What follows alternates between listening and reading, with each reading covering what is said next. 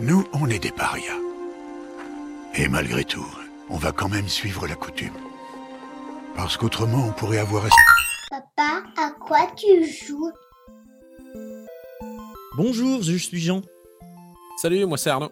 Nous sommes en novembre et c'est le moment de faire de la physique quantique car c'est le mois de l'atome. Oui, l'atome novembre. Et vous écoutez Papa, à quoi tu joues?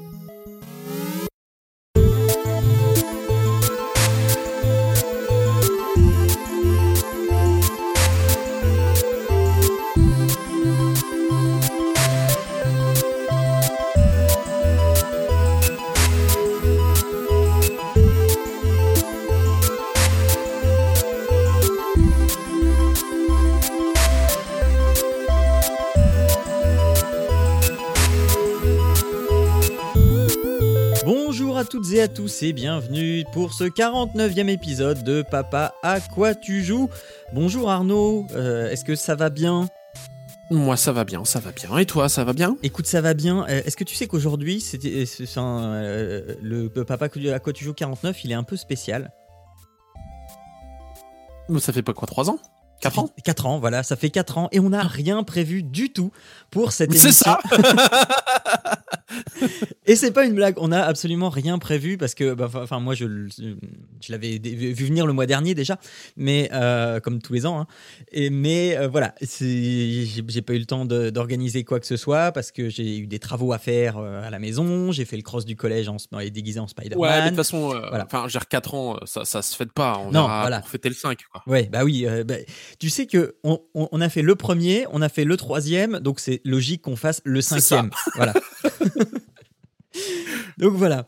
Euh, Qu'est-ce qui s'est passé le mois dernier? Le mois dernier, eh bien, euh, il y a Fred qui euh, m'a fait. signaler que je disais un peu n'importe quoi parce que pour quand on a parlé de The Event en, cet événement de stream en soutien euh, aux euh, victimes des catastrophes, eh, eh bien, j'avais dit que c'était 250 000 euros de dons qui avaient été faits, mais que nenni, euh, c'est plus de 487 000 euros avec une participation massive de très gros dons à 1000 euros de spectateurs ou de streamers présents.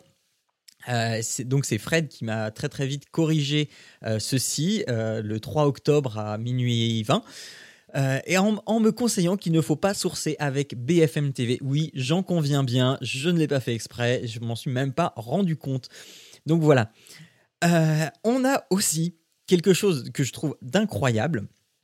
Euh, c'est donc on, compte un, un, un- nouveau tipeur hein, qui est DJ Memo, j'espère que je le prononce bien, qui a laissé un commentaire particulièrement euh, fou sur, euh, sur, le, sur le site, si je- sur le- les notes de la dernière émission. Euh, il s'est fait un marathon des 53 émissions que nous avons faites avant de devenir tipeur. 53? C'est- Oui, oui bah, parce qu'il y a les hors-série aussi.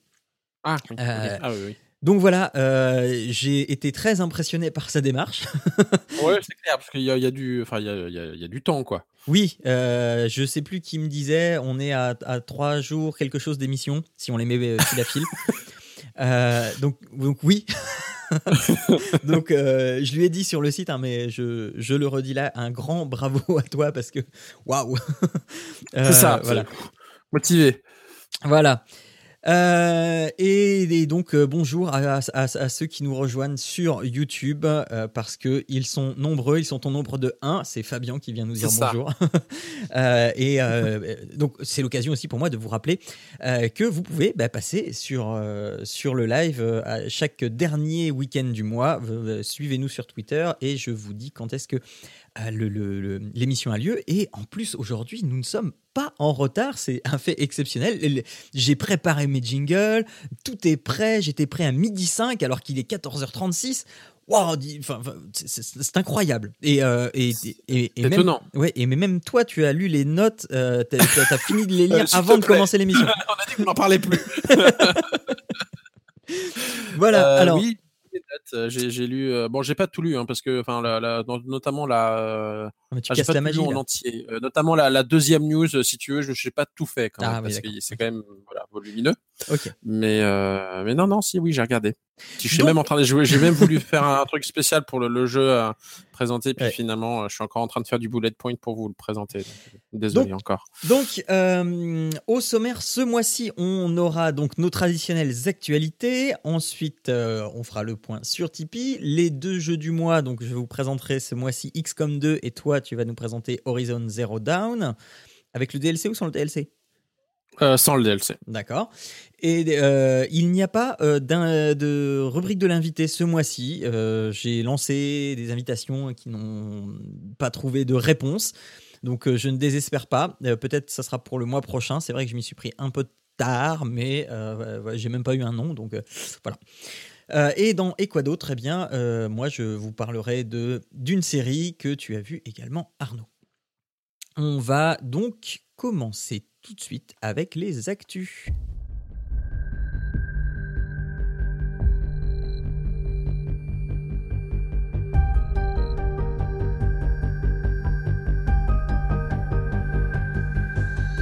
Alors on commence avec un marronnier puisqu'il s'agit de la cinquième édition du Desert Buzz de l'espoir. Il s'agit, je vous le rappelle, de collecter des dons pendant euh, que les invités se relayeront toutes les heures pendant 60 heures pour conduire le bus du jeu Desert Bus, le jeu le plus ennuyeux du monde. C'est un bus qui relie pendant 8 heures les deux côtes des États-Unis sur une interminable ligne droite.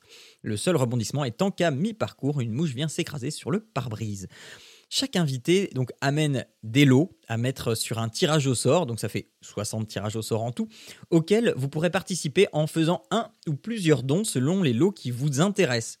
À noter que jusqu'à présent, l'association liée euh, à l'événement était le Secours Populaire, mais cette année changement puisqu'il s'agit de l'association Les Petits Princes qui a pour objectif de réaliser les rêves d'enfants hospitalisés.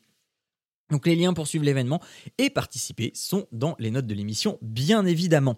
Euh, j'ai honteusement, euh, je, me rends compte maintenant, j'ai honteusement oublié euh, de, vous, donner les, dates. Donc c'est un week-end, c'est le vendredi, samedi, dimanche, et je vais vous trouver ça tout de suite. C'est du 10 au 12 novembre. Voilà. Donc à suivre. À suivre ce week-end-là. Alors évidemment, je ne vous demande pas de rester 60 heures hein, devant un écran, mais euh, voilà, c'est, bah, vous faites comme moi, hein, euh, je picore, j'y vais de temps en temps. Quand j'ai un petit moment de libre, je vais voir ce qui s'y passe, et c'est toujours très sympa, et on apprend plein plein de choses parce que, bah, voilà, il y a des journalistes, il y a des gens de l'industrie, il y a des gens qui sont en dehors de, l'in- enfin qu'on peut croire en dehors de l'industrie et qui ont quand même, des gens de l'ombre quoi. Donc euh, voilà, Euh, Fabien nous demande si c'est un événement français. Oui, c'est un événement français inspiré d'un événement américain, puisque si vous cherchez sur Internet, euh, il y a le Desert Bus for Hope, je crois, .org, qui lui est un, évi- un- un événement américain. Voilà. Est-ce que quelque chose à dire dessus? Non, Non. non, je non, je sais pas quoi dire en fait dessus. Non, non, euh, mais c'est. c'est- ça euh, reste bah, euh, bien. Après, Oui, oui. euh, enfin, je trouve ça Oui. toujours euh, intéressant de, des œuvres caritatives. non, Après, euh, c'est vrai que euh, Juste les lots si vous quoi êtes les lots si vous êtes collectionneur ou euh, enfin il y a parfois des auteurs de BD, il y a euh, des, des développeurs euh, as- as- assez connus de, go- de grands jeux qui, qui peuvent venir et qui peuvent mettre en chose des mettre en jeu des, des choses dédicacées. Donc si vous êtes un, un collectionneur aussi, ça peut valoir le coup. D'accord. Voilà. Mais euh, bizarrement, je trouve, enfin, je, je veux pas les, les mettre en concurrence, mais je trouvais que The Event était euh, peut-être un poil plus, euh, sais, dynamique et euh, peut-être un peu plus.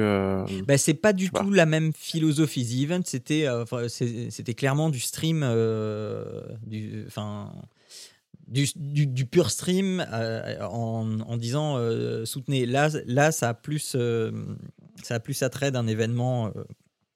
À un événement euh, bah, euh, genre, enfin tu vois genre Téléthon il y a une mise en scène il y a euh, il y a, il y a des invités qui se relaient il y a enfin c'est en fait c'est une presque une grande interview de 60 heures avec avec tous les gens qui avec sont là, plusieurs, plusieurs intervenants. voilà d'accord. c'est ça Bah, on, on dit bah oui, on peut dire une chose, faites-leur des dons. voilà en effet. Au moins on peut dire ça. Euh, ensuite, encore, euh, encore un sujet marronnier, ce sont les chiffres annuels du sel. Euh, mais ce sont des chiffres qui ne sont jamais inintéressants. Donc, comme chaque année, on apprend que la moyenne d'âge des joueurs se situe à 34 ans, 35 pour les hommes, 33 pour les femmes, que les plus gros joueurs sont les 10-24 ans, 93% d'entre eux sont des joueurs, mais que les 25-44 ans ne sont pas sans reste, puisque 72,5% d'entre eux sont des joueurs. Les 45-54 ne représentant que 51% des joueurs, ce qui n'est déjà pas mal. Et les plus de 55 ans, que 46% des euh, enfin, il y en a 46% des plus de 55 ans qui jouent. Euh, ce qui est intéressant dans l'étude cette année, je trouve, c'est de voir l'implication des parents dans la pratique du jeu vidéo de leur enfant. C'est-à-dire 88% des parents euh, se déclarent attentifs à la pratique du jeu vidéo de leur enfant. Et 65% jouent avec leur enfant. Dans cela, on notera qu'à 66%, euh, c'est pour partager des activités, 40% pour le fun, 36% à la demande des enfants, 36 autres parce qu'ils aiment ça, et 23% pour surveiller le contenu. Alors, euh, si on additionne tout ça, hein, ça fait pas 100%, on est d'accord. Euh, mais euh, je pense que les votants ont pu mettre des croix dans plusieurs catégories. ça ne veut pas dire que les parents ont forcément une pratique régulière, puisque seulement 7% des parents jouent fréquemment aux jeux vidéo avec leurs enfants, contre 42% déclarant jouer seulement occasionnellement. On apprend aussi que les parents sont légèrement plus attentifs au système PEGI, mais que de manière plus globale, ce sont les acheteurs de jeux qui sont, qui sont le plus attentifs, à 51%. Donc il y a tout un tas d'autres chiffres à décortiquer, le lien direct vers le PDF est dans les notes de l'émission. Euh, je ferai encore le même reproche que l'an passé et qu'il y a deux ans. Euh, c'est que je trouve dommage que ces études ne soient faites uniquement que sur une base d'environ 1000 personnes, ce qui, à mon sens, est quand même euh, très peu représentatif ou euh, peut amener à du galvaudage. Alors déjà, T'as as, changé, enfin, j'aurais pas, mais t'as pas changé le lien parce que c'est pas le même document là. Je viens de rouvrir le lien. C'est pas le même document que j'ai lu hier soir. Ah bah non, je l'ai changé ce matin. Je suis désolé. c'est ça, parce que le lien que j'ai lu hier soir était vraiment euh, pas buvable, mais presque, parce que c'était juste une, longue liste de faits et euh, tu sais sur un, un, Word dégueu euh, et puis voilà quoi, avec des, des, juste des statistiques et puis des, une liste de de stats, de stats quoi. Déjà le document là est nettement plus agréable à lire. Je te dirais. Il y a des images il y a des voilà, il y a des trucs et tout. Donc euh, moi, ce que j'en retenais, c'est que bon, voilà, il y avait la part de, du finalement de au niveau des jeux qui était euh, bah, comme finalement c'est une tendance de fond qui sont dématérialisés, qui qui augmentent de plus en plus. Mmh euh, enfin, dans, moi, dans le papier que j'avais vu avant. On y voyait aussi que la limite la PS4 régnait sans partage sur les consoles de salon. Mmh euh, que euh, finalement, selon les styles, euh, les, les, FPS avaient, enfin, ils étaient un petit peu en recul de mémoire, et que par contre, les MMO étaient en augmentation. Alors du coup, ma question et que je me posais moi, c'était est-ce que le, le, fait que le MMO augmente, est-ce que c'était dû à Overwatch? Et de fait, Overwatch était mis dans le bah FPS ou dans les MMO Mais c'est pas un MMO Overwatch. Donc, euh, bah, justement, c'est pour ça. Mais qu'est-ce que, enfin, sur console et mémo, c'est quoi? Ce serait The Elder Scrolls alors? Euh, Parce que, enfin, euh, j'en connais pas des bah, masses de fait. Bah, je sais pas, For Honor, j'en sais rien. Bah, parce que euh, en, gros c'était c'était la question que je me posais parce que c'était en, en, progression. Bon pas pas énorme mais c'était un, un, de ceux qui était en progression et du coup j'ai dit tiens je suis étonné sur console un MMO qui progresse bah tiens pourquoi pas mais le fait, mmh. lequel du coup lequel avait contribué à ça? Et donc de fait c'était euh, ouais, bah, comment comment il... Destiny Destiny euh, Ouais. Destiny, mais pareil, c'est un FPS aussi, de fait. Oui, mais euh, là, euh, là tu as, beaucoup plus de mécaniques de MMO et euh, tu, tu, peux voir les autres. Et, enfin, je, je sais pas. Parce que justement, Overwatch, je trouve qu'il y a le, le côté tu sais, DPS tank soigneur, alors que dans ah oui, mais c'est pas le cas. Donc, tu vois, j'étais. Ouais, bah ouais, je sais pas. Je sais pas. C'est pour ça. Enfin bref, c'était la question que je t'ai posée, mais c'était pas forcément détaillé. Hein, ouais. Donc il y avait ça. Bon, voilà, après, euh, c'est vrai qu'il était. Euh, bon, c'était une longue liste de stats, donc c'est vrai que je, je j'ai mmh commencé à lire et puis c'est rapidement devenu assez agaçant. là, le document que tu présentes là, maintenant, en lien, est, nettement plus euh, vendeur, je te dirais. donc je suis en train de le parcourir vite fait, mais je peux pas de fait trop rebondir sur ce que tu as dit. Mmh. Oui, bah, non, mais le, le, le truc intéressant, c'est qu'on voyait les, les, les, pratiques par rapport aux enfants et Et ça, je trouvais ça chouette. enfin, de voir que bah, enfin, tu as, 88% des parents qui sont quand même attentifs à la pratique du jeu de leur enfant. Alors, attentif. toujours faible, je trouve, mais. 88, bah, c'est quand même pas mal. Mais, ah, j'avais compris 48. Ah non, non, non, non, non, non, 88. ah oui, non, ça va. Oui, oui, oui. Donc, ça va, enfin, je, je, je, je m'en rappelle, j'ai plus en tête les chiffres de l'an dernier, euh, ils, sont sur le, sur le site du CEL aussi. Mais euh, ouais, non, je trouve que. Non, c'est un, un, beau score. ouais, bah, ça, ça, je me rappelle qu'on râlait dessus il y a, il y a, oui, bah oh, dans notre jeunesse, il y a 4 ans. Euh, donc voilà, bah alors passons, passons à une autre étude. Euh, tant ça. Voilà, tant qu'on est dans les chiffres, c'est au tour du CNC de nous avoir pondu une étude sur le marché du jeu vidéo en France en 2016. Il est intéressant de voir l'évolution du marché depuis 2008, parce que l'étude court sur toute cette période avec les parts de vente des jeux étrangers et français. La chose me surprenant le plus étant qu'en 2008, je ne sais pas si tu l'as vu, la production française était bien plus présente, avec 43,8 millions d'unités vendues, le chiffre déclinant peu à peu pour arriver à 900 000 unités en 2015. Euh, c'est pas 43 millions, pardon, c'est 4,3 Je sais plus. Euh, 4,3 en 2015. Et donc pour regagner 100, 100 000 unités en 2016 pour atteindre 1 million.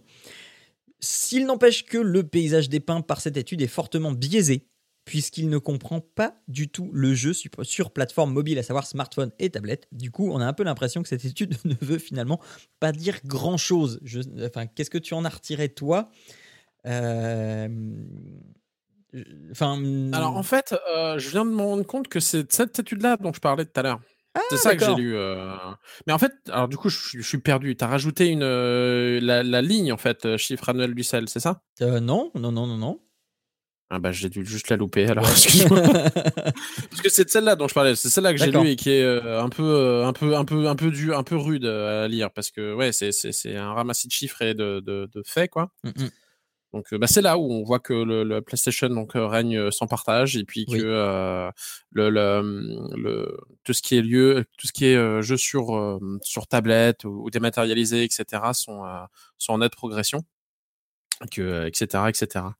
Ouais, mais enfin, moi j'étais surpris de voir euh, parce que tu sais, on, on avait relayé plusieurs fois, euh, oui, le jeu vidéo français se porte de mieux en mieux, machin, enfin voilà. Et, euh, et finalement, non, c'était surprenant. Alors voilà, j'étais en train de chercher, en fait j'avais mélangé deux, deux colonnes. Donc c'est bien 43,8 millions de jeux français vendus en 2008 et en 2015, c'est 20,7 millions. Euh, et on a. Euh, ah ben non, ben et, et, ça descend encore à 19,3 millions. Et c'est euh, enfin entre 2015 non, non, et, 2016. Non, mais attends, mais non, non, non, non. Attends, je dis encore des bêtises. Oh, ça va pas, moi. donc, 3,7 millions de jeux français vendus en 2008. Ça baisse régulièrement jusqu'à 2015 à 0,9 millions. Et ça remonte en 2016 à 1 million. Voilà. Ça y est, c'est réparé. Après, c'est vrai que par rapport à la, à la part sur euh, quand tu regardes le, euh, le par rapport au nombre de, enfin au volume euh, et au chiffre d'affaires généré par tout chiffre confondu, mmh c'est vrai que c'est pas c'est pas un, pourcentage élevé. Après, il marque pour que ça soit considéré comme un jeu français, il faut qu'il y ait plus de quoi, c'est 50 ou 60% du jeu qui soit fait en France pour qu'il mmh soit labellisé français. Mmh donc il y a ça aussi. Donc tu peux très bien dire qu'il y a peut-être des studios du jeu vidéo français qui, euh, qui, voilà qui qui se non qui se enfin qui se délocalisent mais qui surtout se, se concentrent ou qui se spécialisent sur un tronçon du jeu vidéo intégral qui correspond à 15% admettons. Et de fait, euh, ces boîtes-là sont françaises. Qui sous-traitent, voilà. Euh, voilà. Je voulais pas dire délocalisent, je voulais dire qui sous-traitent.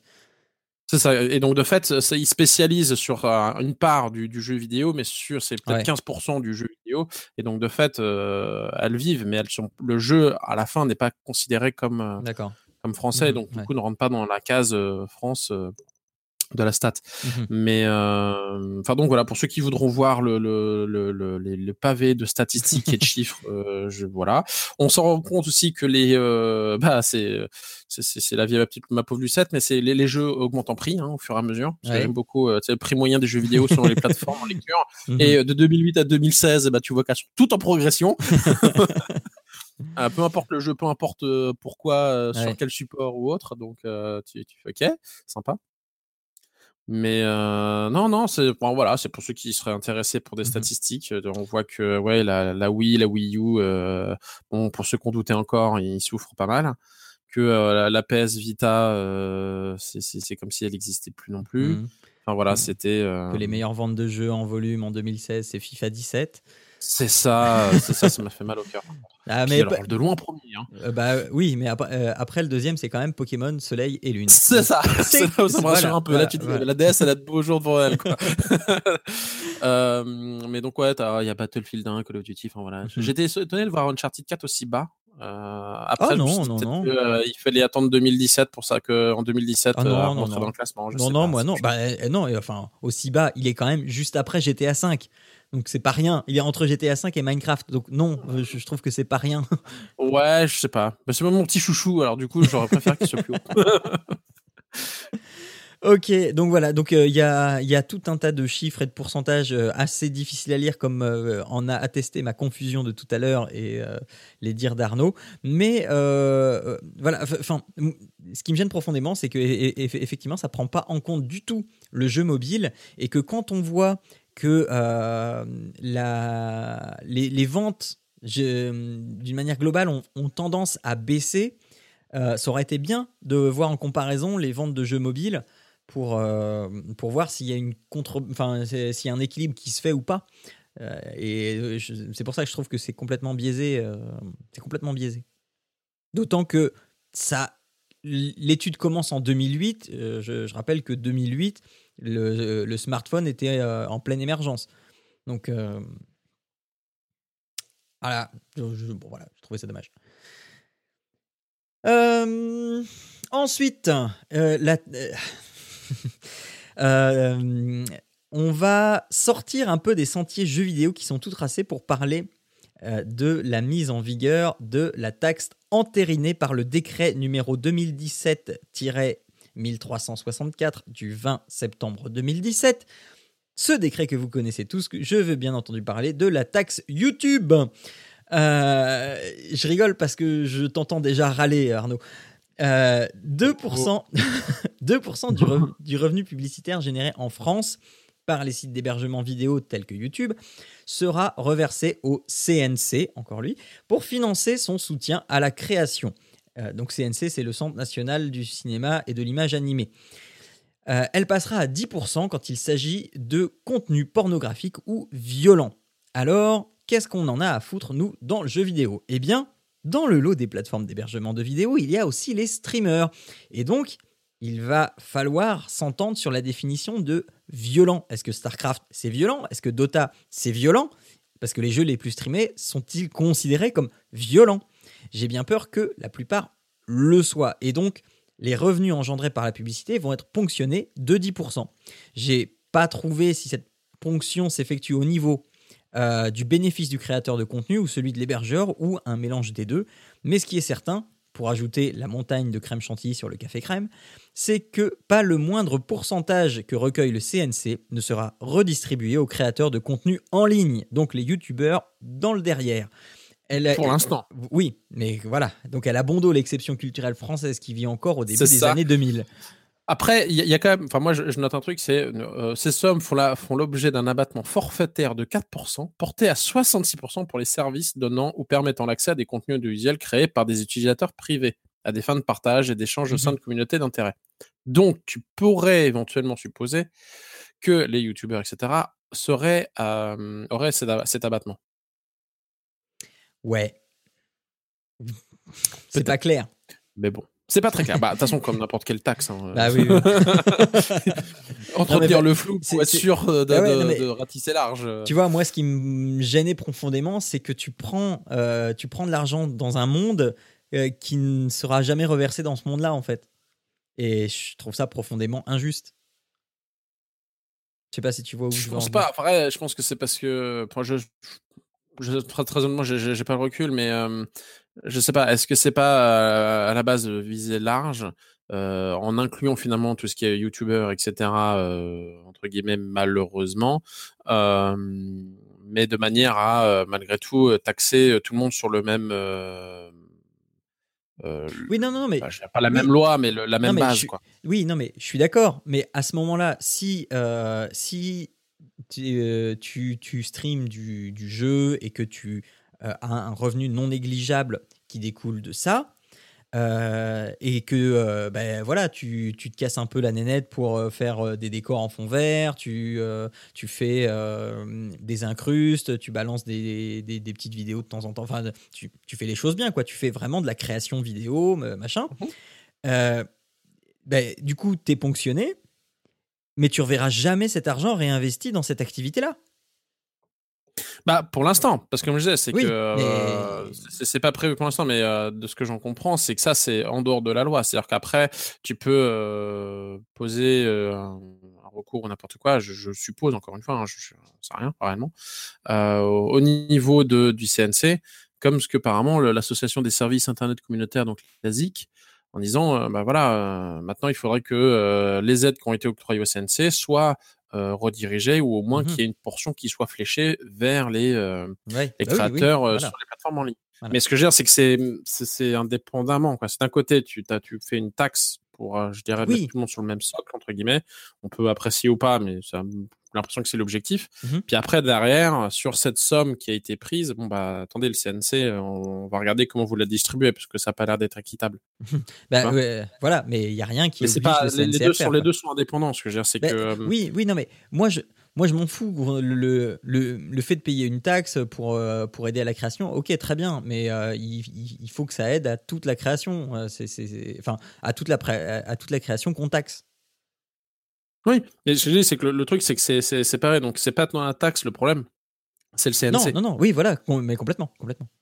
Parce que, euh, parce que justement, il, il, reverse pas correctement. Parce qu'en fait, quand tu regardes l'historique la, de ce décret, en fait, euh, c'est sa base, ça date de 2004, mm, non, mm. de 1993. L'évolution pour les VHS et les DVD. Ensuite, ça a été euh, réélargi en 2004 pour inclure la vidéo à la demande. Mm, en 2013, ça a été réouvert encore euh, pour inclure, alors je sais plus quelle euh, activité, les, les plateformes de vidéos payantes installées à l'étranger. Et puis après, bah là, du coup, c'est parti sur euh, globaliser le, un peu Internet, quoi. Donc, en mmh fait, finalement, c'est la même loi. C'est juste qu'ils ouvrent ça, son, son, application pour être sûr que tout le monde soit logé un peu à la même enseigne. après, on peut dire euh, ce qu'on veut ou pas, mais donc ça c'est le point. Puis après, le deuxième point, c'est, euh, mais je dirais que c'est indépendant de la, de la, de la taxe. C'est-à-dire que le CNC devrait euh, supporter toutes les, les, les, les, activités de création et pas uniquement le cinéma ou ce genre de choses. Voilà, mais pour l'instant. il est dit que les créateurs de contenu qui ne diffusent que sur Internet sont exempts des euh, subventions. De, Ce que je trouve d'ailleurs euh, profondément injuste, oui. parce que euh, à la base ils veulent, l'excuse c'est de dire on va, on va soutenir la création, aider les gens qui peuvent pas le faire. Justement, ceux qui sont sur YouTube, c'est généralement les gens qui n'ont pas énormément de moyens et qui n'ont mmh pas des studios de, euh, derrière eux pour pour faire des des, des contenus euh, euh, télévisuels immenses quoi. Donc justement, c'est eux qui auraient le plus besoin de, de, de support pour pouvoir faire des, créations et réussir à survivre. Et c'est sur eux que justement on soutient pas. Mmh Donc je trouve ça un peu injuste dans la répartition. Mais encore une fois, je pense que c'est indépendant de l'impôt hein, pour le coup. Oui, oui, oui. non, mais c'est pas la taxe que je remets en cause. Mais ouais, le CNC pourrait faire attention à, à, reverser ça correctement. Mmh Oh, je croyais que tu allais t'enflammer, je suis déçu. Bon, c'est pas grave, c'est pas le seul euh, sujet qui. J'ai lu le truc, je suis désolé. c'est pas le seul sujet qui, qui va peut-être t'enflammer. Euh, ensuite, les magasins Micromania fusionnent. Fusion euh, le groupe GameStop, propriétaire donc de Micromania, a lancé en 2015 sept magasins Zing Pop Culture spécialisés dans la vente de produits dérivés, tout ce qui est figurines, machin, enfin des trucs rigolos. L'expérience étant concluante, Micromania et Zing Pop Culture fusionnent pour devenir Micromania Zing. Euh, un coup plutôt malin devant le constat, et tu l'évoquais tout à l'heure, hein, euh, que la facilité du dématérialisé plombe les ventes du jeu physique. et plutôt que de constater leur lente agonie, le groupe a réagi bah, comme ça. un, donc, un, des nouveaux objectifs aussi de ces magasins, ça va être de, ça m'a fait rire, mais de féminiser la clientèle puisqu'ils diversifient l'offre. C'est vrai que quand on va chez Micromania, euh, c'est pas l'endroit pour draguer. Hein. sauf si on est gay, à ce moment-là, il n'y a pas de souci. Micromania, bah, enfin, malheureusement, c'est encore un endroit euh, très très euh, masculin. Masculin. Ouais. Viril. Donc non, masculin. euh, Micromania Zing veut donc se poser comme la future référence des magasins trendy nerdy. Est-ce que c'est un pari futé à ton avis? Euh, moi, j'aurais tendance à dire que c'est un peu le, cas des boutiques ici. Hein. quand tu regardes DB Games, donc tu as deux murs avec euh, des jeux vidéo, etc. Mais en fait, la, portion euh, que prend les, goodies divers et variés est de plus en plus grande. Parce qu'au final, je pense en effet que c'est là où se font, leur, pas forcément leur plus grosse marge, mais au moins leur plus gros volume de vente. Parce que c'est vrai, avec la facilité maintenant pour acheter du jeu dématérialisé et, en mmh dehors de je dirais de moi qui, euh, aime bien avoir sa petite, euh, sa petite jaquette, son petit DVD et qui se refuse à acheter euh, encore, pour l'instant, je vais peut-être finir par craquer, des, des chaussures de manière numérique. Eh bien, euh, oui, on peut se dire qu'ils euh, ont dû voir forcément leur, leur clientèle diminuer. Mmh Donc maintenant, tu, tu, vas avoir des magasins de goodies, justement, où tu vas avoir des, des, des t-shirts Zelda, des mugs euh, Mario, des, mmh surtout Nintendo pour le coup, parce qu'ils sont vraiment des experts là. Bon, toutes les, tous les trucs qu'on trouve à Japan Expo. Donc de fait, je trouve que c'est plutôt malin, pour le coup, si ça peut, préserver les emplois et puis finalement euh, faire d'une pierre deux coups en disant tiens regardez euh, qu'est-ce qu'il y a les jeux qui vont bientôt sortir. Ah tiens il y a un, jeu d'échecs euh, Zelda parce que enfin je mmh parle de celui-là c'est parce que j'ai voulu l'acheter pendant un moment mais il y en a un qui était qui était pas mal mais qui était vraiment trop cher. Mais donc voilà toi c'est pour le coup je trouve pas ça je trouve plutôt intelligent tu vois je me suis demandé si du coup ça allait pas faire double emploi avec les avec les boutiques qui existent déjà euh... Bah, ils vont en concurrence sur certains segments, oui, c'est certain. Bah, et, et, du coup, euh, tu vois, moi je me dis, bah, si je dois aller dans une boutique euh, pour acheter des goodies, je vais, enfin, je vais pas aller vers Micromania Zing parce que euh, ben, pour l'instant. ouais ouais mais parce que, ça, ça, ça pour toi c'est pas encore associé à Micromania. Maintenant non, non, mais... quand tu vas avoir une boutique euh, non mais même tu, vois j'aurais plus euh, confiance en la boutique à laquelle je suis habitué pour acheter les goodies que plutôt Micromania qui vient de se placer sur le secteur. Pourquoi? J'en sais rien mais tout, est, tout est made in euh, tout est made in China de toute ouais, façon. Ouais ouais ben ouais ouais. non mais enfin qu'est-ce qui enfin il va pas pouvoir vois, conseiller le, plus particulièrement sur le mug euh, Intel ou mug euh, Trucmuche. Ouais mais le l'essence de Micromania à la base, c'était de faire vendre des jeux vidéo pas par des vendeurs mais par des passionnés. Oui. Et, après, rien n'empêche l'un n'empêche pas l'autre. Non, non, mais si, si tu gardes les mêmes, aussi, oui, si, si, tu gardes les mêmes vendeurs, ils seront moins euh, moins dans le monde du goodies que les magasins déjà installés qui eux euh, connaissent les trucs sur le bout des doigts et qui vous disent ah non mais cette figure là euh, cette figurine là si tu la veux je, je, te la commande elle fait tant de centimètres elle coûte tel prix enfin voilà Ouais, mais enfin, je sais pas. Moi, j'aurais tendance à dire que c'est plus une formation, c'est une évolution de leur métier. Rien n'empêche leur passion de base, donc de pouvoir recommander et, euh, et euh, expliquer et puis euh, conseiller des jeux vidéo à, à, aux personnes, etc. Tout en ouvrant tout un pan sur les goodies et finalement le, le je te dirais le, pas forcément la culture vidéoludique, mais tout ce qu'il y a à côté, en disant voilà, je sais pas moi, la figurine Chevalier du Zodiac, si vous la voulez, bah on peut éventuellement la commander de l'import, etc. Ou on la trouve ici ou tu vois? Je, je mmh ça quelque part, ça me choque pas. C'est une évolution de leur métier, mais je dirais que au vu, au vu de vers là où ça s'oriente, je préférerais pour eux qu'ils aient au moins une solution d'évolution, sans se renier. Hein. Je dis pas mmh qu'il faille qu'ils arrêtent de, de, de, conseiller au niveau du jeu, mais de, de, pouvoir avoir un peu aussi une, une bulle d'air, quoi. Ah ouais. ouais, oui, non, mais je, je, non, mais l'idée, l'idée est très bonne. Maintenant, c'est juste une question que je me pose. voilà, je me fais aussi un peu l'avocat du diable. Je sais pas, parce qu'après quand tu regardes d'autres boutiques euh, que j'affectionne aussi particulièrement, tous les bookings de, de tous les petites boutiques de, de, de, petits jeux où on va trouver euh, retrouver des, cartes Magic, mais aussi euh, tout ce qui est grand jeu de plateau là où on peut faire des parties de 4 heures, etc., etc. On va aussi retrouver ce genre de goodies.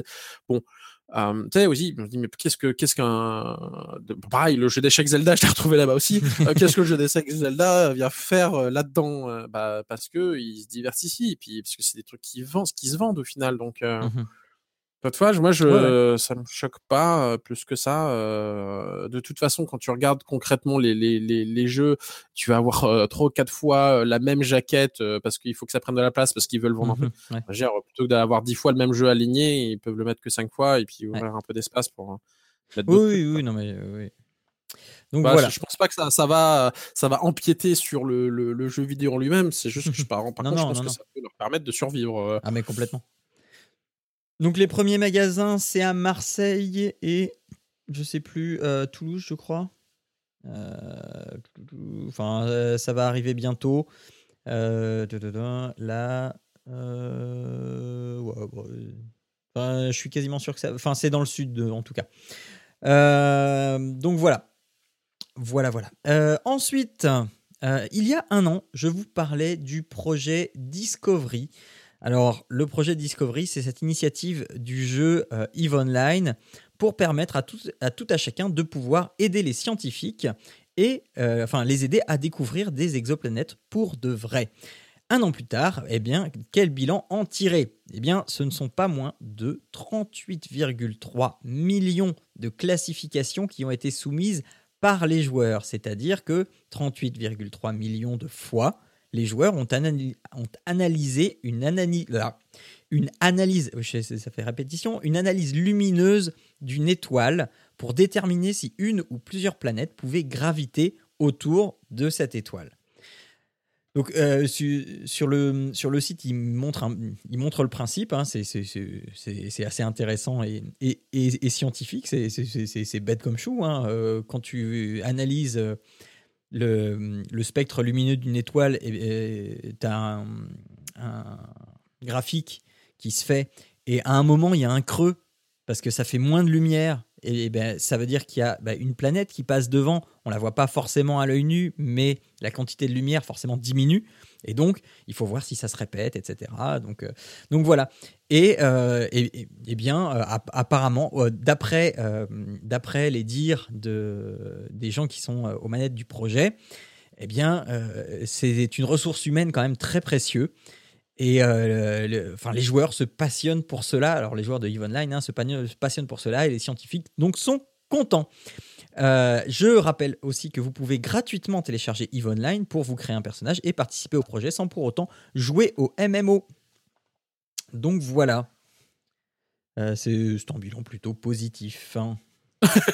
Oui, oui, bah en effet, moi je trouve ça quand même vachement surprenant quoi. 38 millions, c'est quand même pas peu. Et Alors, euh, ça- ça veut pas dire qu'il y a après, 38 euh, millions de planètes qui ont été- de fait- Ça, oui, c'est- ça veut pas dire qu'il y a 38 millions d'exoplanètes qui ont c'est été découvertes. Ce que hein. je dis, Et la participation est quand même euh, impressionnante, c'est ça que, je, que je veux dire par là. Donc c'est quand même assez, euh, je dirais, c'est un bilan plutôt positif.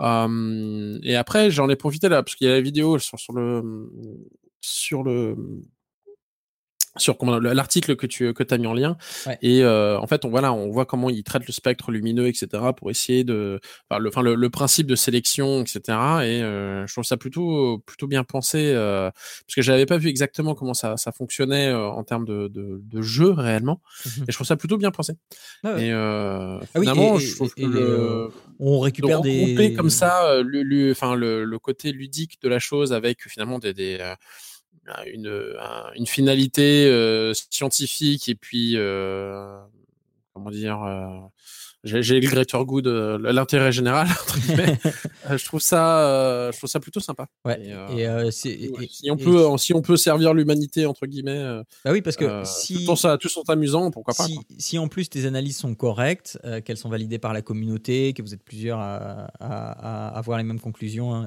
etc. Donc il y a tout un dispositif de validation. Eh bien, on gagne des choses en jeu, on gagne des récompenses. Et voilà. Ça, et en fait, on, est, bah, on gagne en niveau, on gagne en récompense, et puis de fait, on, est, on a plus de poids sur, euh, sur nos, nos analyses, etc. Voilà. Donc, en plus, je trouve que c'est le moyen d'un- un, peu un moyen d'affiner. euh, Ouais, bah oui, et, et- et euh, puis, et puis ça s'intègre bien. il est dans- vraiment d'identifier un Mhm. maximum de, de, de planètes. Ouais. Je trouve ça sympa, personnellement.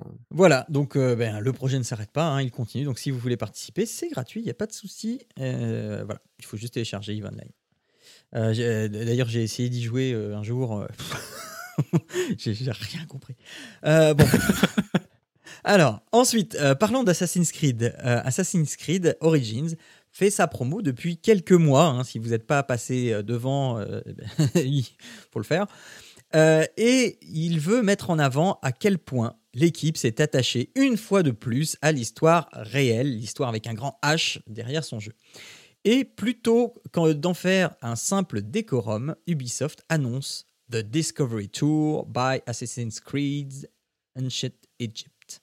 Il s'agit d'un nouveau mode de jeu qui sera implémenté dans Assassin's Creed Origins début 2018, dans lequel les joueurs pourront se balader à loisir dans les décors du jeu, sans combat, sans contraintes scénaristiques.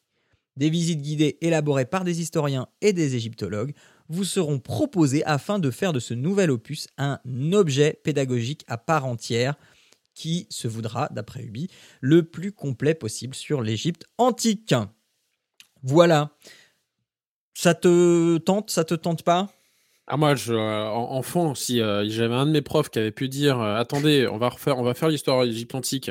Attendez, je, je, je, vais chercher ma console, je la branche. j'aurais eu des yeux plein les plein, enfin j'aurais des étoiles plein les yeux. Enfin, je veux dire, c'était, ça aurait été une tuerie quoi. bah oui, sauf que là, a priori, comment ils le vendent, je sais pas. Enfin, concrètement, on l'a pas vu le truc, je sais pas ce que ça vaut, mais comment ils le vendent ça, moi, ça me, moi, ça me vend du rêve, quoi. Je, je, suis à fond pour, à fond pour le truc, quoi. Je, déjà, en plus, j'aime plutôt bien l'Égypte. oui, si vraiment tu commences à avoir des, des, interfaces, un peu comme tu peux trouver euh, maintenant, j'aime beaucoup dans les, euh, dans certains musées, tu peux, tu vas avoir euh, l'objet, et puis derrière, tu vas avoir euh, peut-être un truc numérique euh, avec un, écran tactile qui va permettre de, de t'expliquer un peu où c'était placé, etc., etc., avec plus de détails. Et eh bien, s'ils peuvent faire ce genre de choses-là, mais sur un support que tu peux, que tu puisses utiliser dans, des salles de classe ou, même dans des musées à ce niveau-là, moi, je trouve ça, je trouve ça génial, génial, alors, vraiment génial le truc de l'utiliser en salle de classe, c'est pas encore gagné parce que ça nécessite que tu ramènes ta console ou que tu ramènes ta machine de jeu. Euh, voilà, c'est pas pratique à transporter.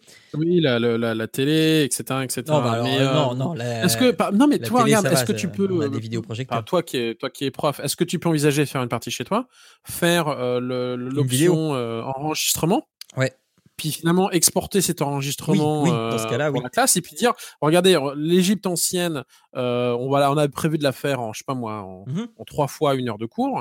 Et eh bien euh, ce cours-ci on va se on va se, se, partir sur finalement la civilisation qu'est-ce que ça en est euh, le rituel des morts momies etc les classes leur lien à mmh. l'histoire. Puis finalement en trois heures tu fais une toi-même chez toi tu fais une partie pour enregistrer ce que tu veux montrer aux élèves et puis après tu l'exportes. Est-ce que c'est des choses qui sont possibles d'après toi? Alors oui, mais pour moi, tu vois l'intérêt. Euh, enfin, du coup, ça perd beaucoup de son intérêt parce que ce qui, je trouve moi, est intéressant dans cette démarche, c'est justement l'interactivité que tu as avec le truc.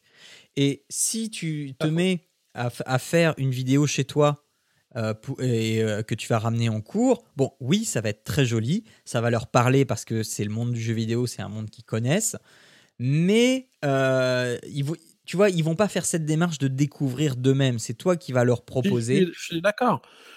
Mais je te dirais que enfin, dans, dans cette démarche-là, c'est plus pour compenser les personnes qui vont peut-être euh, manquer de curiosité. Donc c'est un peu pour. oui. Euh, c'est pas parce que, enfin, quand, quand tu es jeune, je veux dire, c'est parce que c'est pas parce que tu manques de curiosité sur la géographie et l'histoire que tu as le droit de t'en dispenser. Je trouve que c'est quand mhm. même suffisamment important pour que tu. Euh, moi, le premier, hein, je détestais les cours d'histoire. On, on s'en fiche, c'est le passé. Pourquoi on me bassine avec ces histoires? Bon, je trouve que c'est maintenant ultra important. Mais euh, cela étant, euh, toi, en effet, des gens qui vont avoir ce jeu-là, peut-être qu'ils vont, qui vont avoir le réflexe de dire, bah, je joue au jeu, puis maintenant je vais, euh, c'est un peu comme un documentaire sur Discovery Channel que tu regarderais sur l'Égypte. Ils vont le mmh. faire. Mmh Et puis, je pense que c'est aussi un support malgré tout pour ceux qui ne le feraient pas de même, que tu peux aller le, leur ramener dans, dans, des classes ou dans des. Oui, oui, mais euh, oui, non, mais je suis tout à fait d'accord. C'est juste que je trouve que euh, le fait de ne pas ramener, euh, de ne pas pouvoir être interactif, alors que c'est un des, une des bases d'un jeu vidéo, je trouve ça dommage. Maintenant, il y a enfin, je me suis fait cette réflexion là aussi et euh, je me, après je me suis mis aussi dans la peau d'un élève qui a le jeu chez lui parce que euh, bah, je, le sais, hein, ils sont beaucoup à jouer à jouer à Assassin's Creed, pas forcément le jour de leur sortie parce que bah, voilà ça coûte cher, mais ils sont beaucoup quand même à, continuer à jouer à Assassin's Creed. Maintenant. Est-ce qu'ils sont beaucoup si on leur dit, hey, regarde, t'as un nouveau mode où tu peux te balader et tu peux apprendre des trucs oui, mais c'est exactement ce que je dis. C'est ça. C'est que moi aussi, je suis malheureusement peut-être un peu cynique, mais ou mais voilà, j'aurais tendance à dire que finalement, ça va être les mêmes qui euh, vont regarder euh, euh, des, des, des, chaînes, tu sais, documentaires euh, sur différents trucs qui les mmh passionnent. Donc si de base ça te passionne pas ou t'as pas cette ouais, bah curiosité déjà enfant, tu vas pas aller lancer ce mode-là parce que ou alors tu vas le lancer vite fait, puis t'es là, mais au final, je peux rien faire. Bah, c'est ça. Juste, et, et puis je vais. Donc tu vois, et c'est là où je me dis que d'un côté, c'est bien parce que pour ceux qui, euh, qui ont envie, ou ça peut quand même, malgré tout, ils vont lancer le, mode juste comme ça, et puis dire, bah, finalement, c'est intéressant, et puis ils vont y passer deux heures, ils vont avoir appris des trucs. Mmh Mais je pense qu'en plus, l'étape d'après, c'est finalement en plus de servir de ça comme support pour ceux qui. Oui, oui, oui. Non, on n'arrête pas de parler de, du serious gaming qui est mal fait. Enfin, je veux dire, quand c'est dans le oui, oui, ça, mais... dis que là, pour le coup, ça peut être quand même sacrément bien foutu. Alors, alors, attends, je vais, je vais juste prendre un exemple qui vient justement d'Assassin's Creed. Euh, J'ai déjà eu des, des discussions euh, avec des élèves sur le Assassin's Creed 2, celui qui se passe donc à Florence. Euh, et dans Assassin's Creed 2, tu as ton manoir que tu peux euh, gérer et tu peux euh, collectionner des peintures, des, des, des, des, vraies peintures de la Renaissance italienne, etc. Et j'ai eu des discussions avec des élèves qui m'ont parlé justement de ces tableaux. Et je trouve ça beaucoup plus malin de d'intégrer ça, mais pas en tant que tiens, regarde, il y a une source de savoir ici mais de le mettre comme ça. Et si jamais tu veux t'y intéresser, eh bien, tu vas aller le voir de plus près et tu vas savoir son nom et tu vas savoir qui l'a fait. Et enfin, voilà. Tu vois? Ouais, mais bah, au final, ça, reste le même principe parce que tu as quand même le jeu de oui, base. Sauf que, sauf que là, tu as réussi à créer l'appétence. Oui, mais pour le coup, encore une fois, c'est que là, tu as, le, jeu dans Florence, mais donc là, rien ne te t'empêchera d'avoir le jeu de base qui sera dans l'Égypte ancienne. Oui, oui, donc tu as le jeu complètement. Et c'est intégré dedans. C'est intégré dedans. C'est intégré. Tu n'as pas besoin de faire une démarche de je me mets dans tel mode où je vais faire tel ou tel truc pour euh, pour avoir, pour euh, que cette connaissance soit disponible pour toi.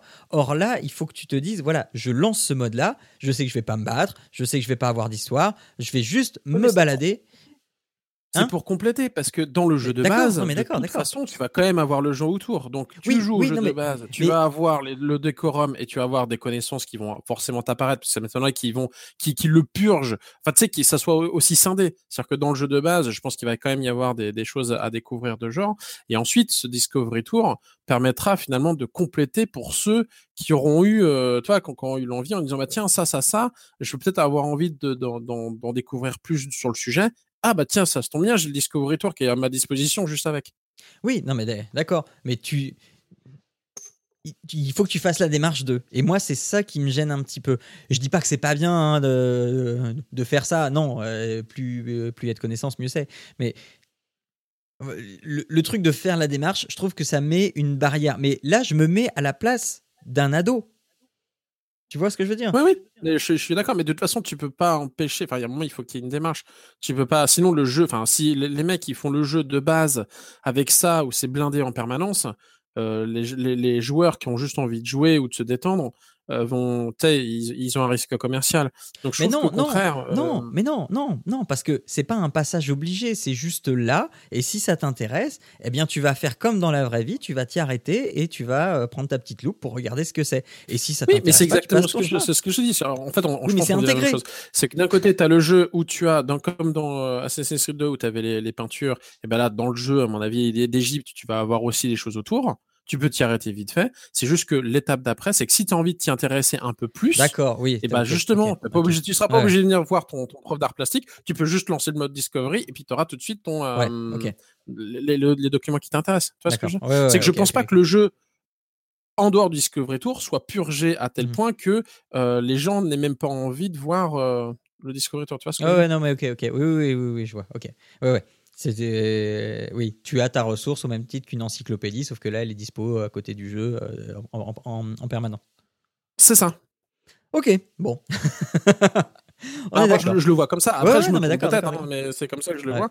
Et c'est pour ça que je trouve que c'est d'autant plus intéressant. Mmh Parce que as, le, coup du ah bah tiens, ça, ça m'intéresse, il faudrait que j'aille voir un tour. Euh, ah oui, mais attends, euh, il faut que j'aille faire machin, etc. Et rien que dire, ouais, il faut que j'aille à la bibliothèque ou je vais choper bah c'est pas cool. Là, je mets pause, hop, je vais voir Discovery Tour. Tiens, c'est quoi ça déjà? Mmh Et puis, c'est déjà plus euh, facile d'accès. Mmh oui, Ok, bon, bah, on est, on est enfin d'accord.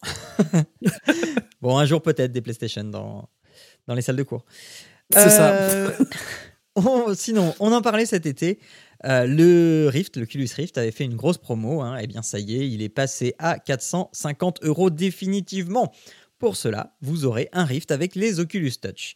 Vive est toujours le préféré euh, sur PC, mais ce nouveau prix compétitif, c'est moins cher qu'un PSVR avec les équipements pourrait bien faire pencher la balance et inciter les réticents à franchir le pas pour Noël. D'autant que euh, les Oculus Touch sont, d'après les dires de beaucoup, les meilleurs gamepads à ce jour pour la VR. Mais Oculus a également annoncé l'Oculus Go, un casque autonome avec un affichage LCD de 2560 sur 1440 pixels pour 200 dollars Marise.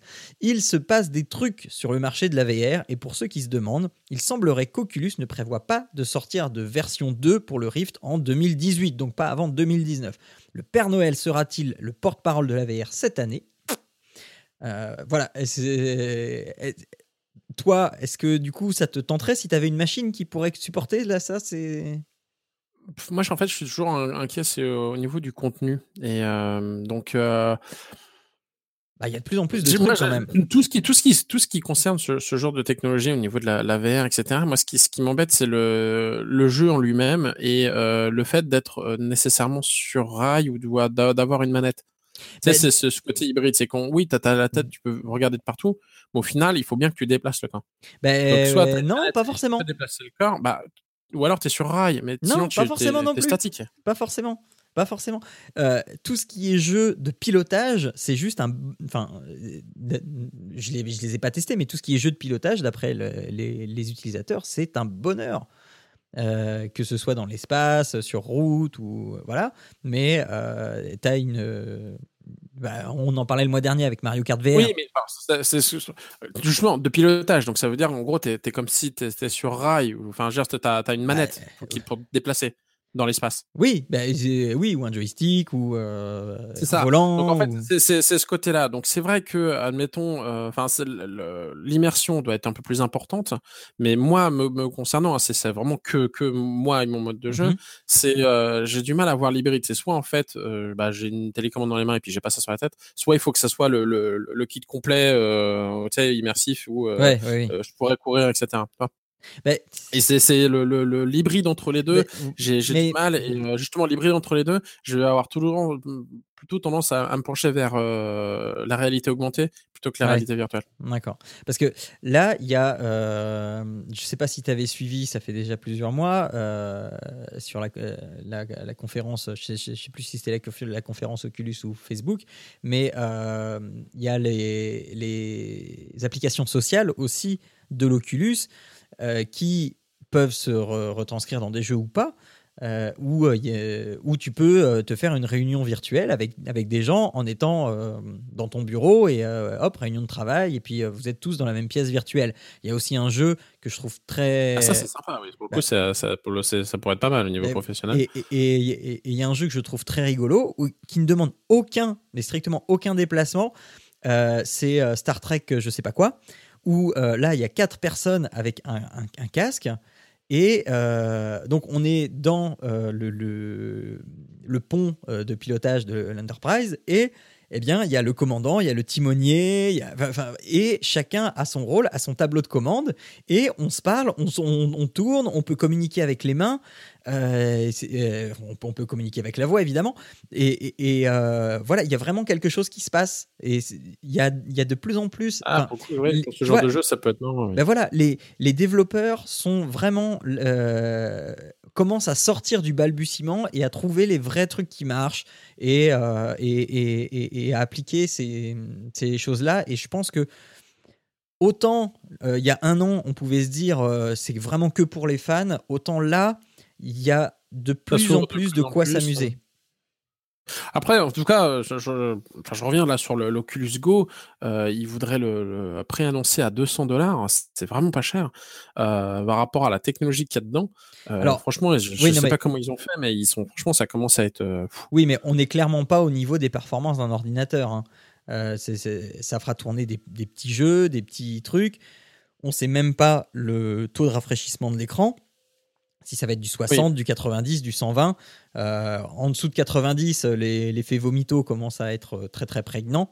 Euh, donc voilà, on n'en sait pas énormément non plus, mais l'Oculus Go, à mon sens, va plus être taillé pour justement les expériences sociales, type réunion, type machin, même s'il pourra faire tourner des jeux dédiés à cette plateforme-là, mais ça sera vraiment l'Oculus Go estampillé Facebook, quoi. D'accord. La VR sociale. Ah, bah oui, un peu tout, oui. C'est pas très logique en effet. Mais, euh, en tout cas, voilà, c'est que pure supputation. Je, je, continue à regarder, mais c'est vrai que c'est euh, au niveau du jeu, j'ai toujours du. En fait, ça, ça j'ai peur d'être frustré, ce qui est d'ailleurs euh, totalement subjectif. Ça se trouve, j'adorerais, mais mais ouais, c'est pour ça que je, reste très prudent vis-à-vis de la, la, VR. Personnellement encore. Hein. Après, je, ne remets pas en cause la technologie. Hein, c'est génial. Mais euh, moi, en pratique, tous les jours dans mon salon, je, suis dubitatif. Bah, tu vois, moi, si euh, là demain, euh, Emmanuel de chez Shadow me disait c'est bon, l'Oculus marche demain, je sais ce que je demande à Noël, quoi. mais clairement, parce que moi, j'ai mon petit temps le matin entre 6h et 8h du mat où je peux faire ce que je veux. Et, et ce serait juste le temps parfait pour moi, pour, euh, pour être tout seul dans mon bureau, avec un casque sur la tête, à jouer à Elite Dangerous, à jouer à des trucs sociaux, à des, enfin, ça, serait, euh, serait, extraordinaire pour moi. Mais voilà, bon, il va falloir que je passe. Ouais, ouais, bah après, c'est au goût de chacun. Hein. Je dis pas le, dis pas le contraire. Hein. Je dis pas que c'est moi, juste, juste, pour moi, ça me correspond pas euh, encore tout à fait. Ça marche. Ensuite, eh euh, fin novembre s'est déroulé euh, le Change Now Summit, un événement organisé par la Tech for Good qui a pour but de présenter des sociétés et technologies qui ont pour vocation d'apporter des changements positifs sur le monde. L'occasion de découvrir la société Smart VR for Impact qui, au travers de leur production Quand je suis parti, euh, vous propose d'incarner Eyad, un jeune Syrien de 25 ans qui quitte son pays avec sa famille sous la pression des bombes pour aller se réfugier en Europe. Les participants pourront vivre en 3D avec un vibe sur la tête, la traversée jusqu'en Grèce, en bateau, à la nage, la traversée des villes, l'exil en groupe, les relations familiales en temps de guerre, etc. Et euh, donc Sarah euh, Marriott Tirmarch, directrice du studio, déclare que la VR est un levier extraordinaire pour sensibiliser les gens car elle permet un niveau d'implication difficile à atteindre autrement. Quelque chose que je suis euh, en tout cas très curieux d'essayer. Est-ce que ça te fait dresser les cheveux sur la tête ou tu trouves ça cool? Je sais pas. En fait, j'ai du mal à me. Pas forcément me positionner, mais. Euh, je trouve ça. Fondamentalement, je trouve ça intéressant. Mmh euh, de, finalement, de, peut-être de se rendre compte, tu sais, de ne, serait-ce que par ouverture d'esprit ou recul. De, je pense notamment à quand je suis parti, hein, de finalement de voir euh, où tu, de subir euh, une, migration. Mmh et, ce que ça représente et puis euh, voilà. Donc ça c'est euh, ne serait-ce qu'au niveau de, compréhension pour ma part d'empathie ce genre de choses je trouve ça très très intéressant. Après je sais pas. Je, je, ouais, je... Mmh. on parle pas de jeu hein, là. C'est une expérience hein, clairement Ouais, ouais, c'est euh, l'expérience. L'expérience en elle-même, c'est de susciter l'empathie pour ouvrir le monde, etc. Je trouve ça euh, vraiment sympa. Mmh, mmh. Le problème, c'est que mmh, c'est le, côté abusif de la chose qui me met mal à l'aise à terme. Euh, parce que là, bon, c'est une première fois, etc. Maintenant, ça va être à chaque fois. C'est, ah, pour moi, l'empathie, il faut la susciter à, il faut la susciter, c'est important, c'est ce qui nous rend humains, mais pas en permanence. T'as peur qu'il y ait un côté systématique. si ça devient systématique, j'ai peur que les gens, de toute façon, on devienne cynique. et c'est ce que je crains. Déjà, c'est ce qu'on peut voir avec les médias à l'heure actuelle. Il y a une catastrophe naturelle ou il y a un séisme ou j'en sais rien à droite à gauche, pas c'est le quatrième dans l'année. Bon, qu'est-ce qu'on nous emmerde encore avec ça? Ça, c'est limite comment. Enfin. Ouais, non, mais je vois, je vois. Ouais. Toi, c'est limite, limite les, réactions que tu peux avoir de gens. Et c'est, ça déshumanise à force de susciter cette empathie. Mmh ça finit par avoir ce, ce contre ce contre-sentiment, quoi, de dire, bon, de toute façon, comment dire, de, de, pas d'isoler les gens, mais de les, les, rendre moins, moins en moins empathiques, justement, à force de, les, de, de, la susciter. Les désensibiliser. c'est ça. Et, c'est cette juste balance qui m'effraie un peu. Parce que quand on voit déjà dans la presse ce que ça donne, mmh quelque chose qui te, te, te, voilà, te, plonge dedans, euh, ouais, quand c'est la, la, la, première fois, etc., tu sais, ça va peut-être faire déjà bah, donc, donner des vocations, faire comprendre des choses, euh, peut-être se remettre en question, ce genre de, de trucs, ce genre de choses. Mais, mais euh, à force d'en abuser, j'ai peur que ça ait l'effet inverse, en fait. Ouais, donc pour l'instant, en gros, hein, si je devais résumer, pour l'instant, pas de souci parce que la VR, c'est pas encore quelque chose qui est démocratisé partout. Mais demain, quand chaque, enfin, quand un foyer sur deux ou sur trois aura sa VR, euh, et, aura accès à ce genre de choses. Donc là, il euh, faudra dire stop, quoi. Enfin, faut, faudra, mettre des freins, faudra mettre des Ouais, ou peut-être filtrer, ou je sais pas. Enfin, après, chaque, chacun est grand et il fait ce qu'il veut. Mais je, quand je vois noter ce truc sur Facebook où tu as des, chaînes de, de, de, lettres ou de je sais pas quoi, de d'appels aux dons ou divers et variés. Euh, ah, c'est pas encore la même chose. Oui, mais je veux dire, c'est que ça, ça, ça, encore une fois, de là à là, il y a une immense vide et on est loin de le combler. Mais j'ai peur, tu sais, quand tu pousses vers ça, quand tu parlais de l'Oculus Rift, par exemple, que tu disais, bon, voilà, ça, euh, ça va être des trucs pour sociaux, etc. Admettons, c'est branché à Facebook. Et maintenant, voilà, tu mets sur Facebook, il y a un qui va avoir des, des, euh, des vidéos drôles, etc. Ça va être marrant. Et puis de l'autre côté, tu vas peut-être aussi avoir ce, ce, genre de vidéos pour sensibiliser, parce que c'est des médias euh, que les gens utilisent pour, mmh pour, pour sensibiliser, les, sensibiliser les gens en soi, que je dis fondamentalement, susciter l'empathie pour faire comprendre les gens pour ton, ta propre ouverture d'esprit, et je trouve ça génial. Ce qui m'en inquiète, c'est la, la, pas la généralité, mais la, la succession. en fait. Oui, la banalisation. La banal, c'est ça, la banalisation, c'est le, terme que je cherche en fait. D'accord. Et c'est ça qui me, quelque part me fait peur. Mais après, c'est que, ma, que ma réflexion là-dessus. Euh, de mon point de vue, je suis pas certain euh, à moins d'en avoir vraiment à outrance, mais euh, parce que je pense pas, parce que ça coûte quand même cher à, développer ce genre de choses quand, pour que ce soit un minimum bien fait et, impliquant. Euh, parce que quand tu vois encore aujourd'hui des, des, films qui te prennent aux tripes parce qu'ils te font prendre conscience de telle ou telle chose et que des horreurs, tu en as déjà vu euh, euh, au moins euh, deux jours par mois à la télé, bah, ça marche quand même encore, tu vois. Je pense, enfin, je, faut, je pense qu'on peut toujours compter sur la qualité pour pouvoir, pour pouvoir aller te chercher. Ouais. Et, et si on tombe dans cet excès dont tu parles, ok, enfin, ça va être, euh, ça va être très, très noir, très négatif comme, comme ressenti, mais ça va aussi pousser les gens qui font ça et qui veulent bien le faire et qui veulent bien te sensibiliser à faire des choses encore plus qualitatives, encore plus euh, dans l'empathie pour que ça marche encore mieux. Oui, oui. Peut-être, je sais, mais euh, encore une fois, tu sais, c'est juste une réflection. On, est bah loin de là. Euh, je veux pas prêcher, euh, tu sais, je veux pas faire la Cassandre et puis prêcher. C'est juste quelque chose. Non, mais c'est ça. on en est loin. Euh, je, parle de problème que ça se trouve il y aura jamais. Tu vois on parle de, oui, oui, bah oui. Oui, non, mais c'est important de se questionner. On n'y arrivera jamais parce que les, les, gens vont avoir une, une, certaine retenue. C'est juste quand je vois, je, fais juste le parallèle avec la, la presse, les journaux télévisés, etc., où c'est c'est du sensationnel. Au non, plus, non, mais je, euh, je, comprends. Oui, c'est ça qui, qui c'est euh, ce défaut humain qui ajouté à ça me, me fait me fait peur. Mais euh, la peur est mmh, paraissant. de toute façon, ça n'arrivera pas avant qu'on ait 60 ans, ce genre de choses. Possible, en plus. Mais euh, enfin bref, tout ça pour dire, enfin voilà, je, Bon, on, se, donne rendez-vous dans, dans une vingtaine d'années. Je trouve ça, je trouve ça quand même sympa parce que pour générer de l'empathie ou pour euh, bah, pour comprendre les choses pour comprendre les, choses, c'est ça c'est pour comprendre les choses qui sont qui sont éloignées de nous et de notre préoccupation ça permet de recontextualiser euh, quand même plutôt bien c'est ça. Ça permet ouais mmh.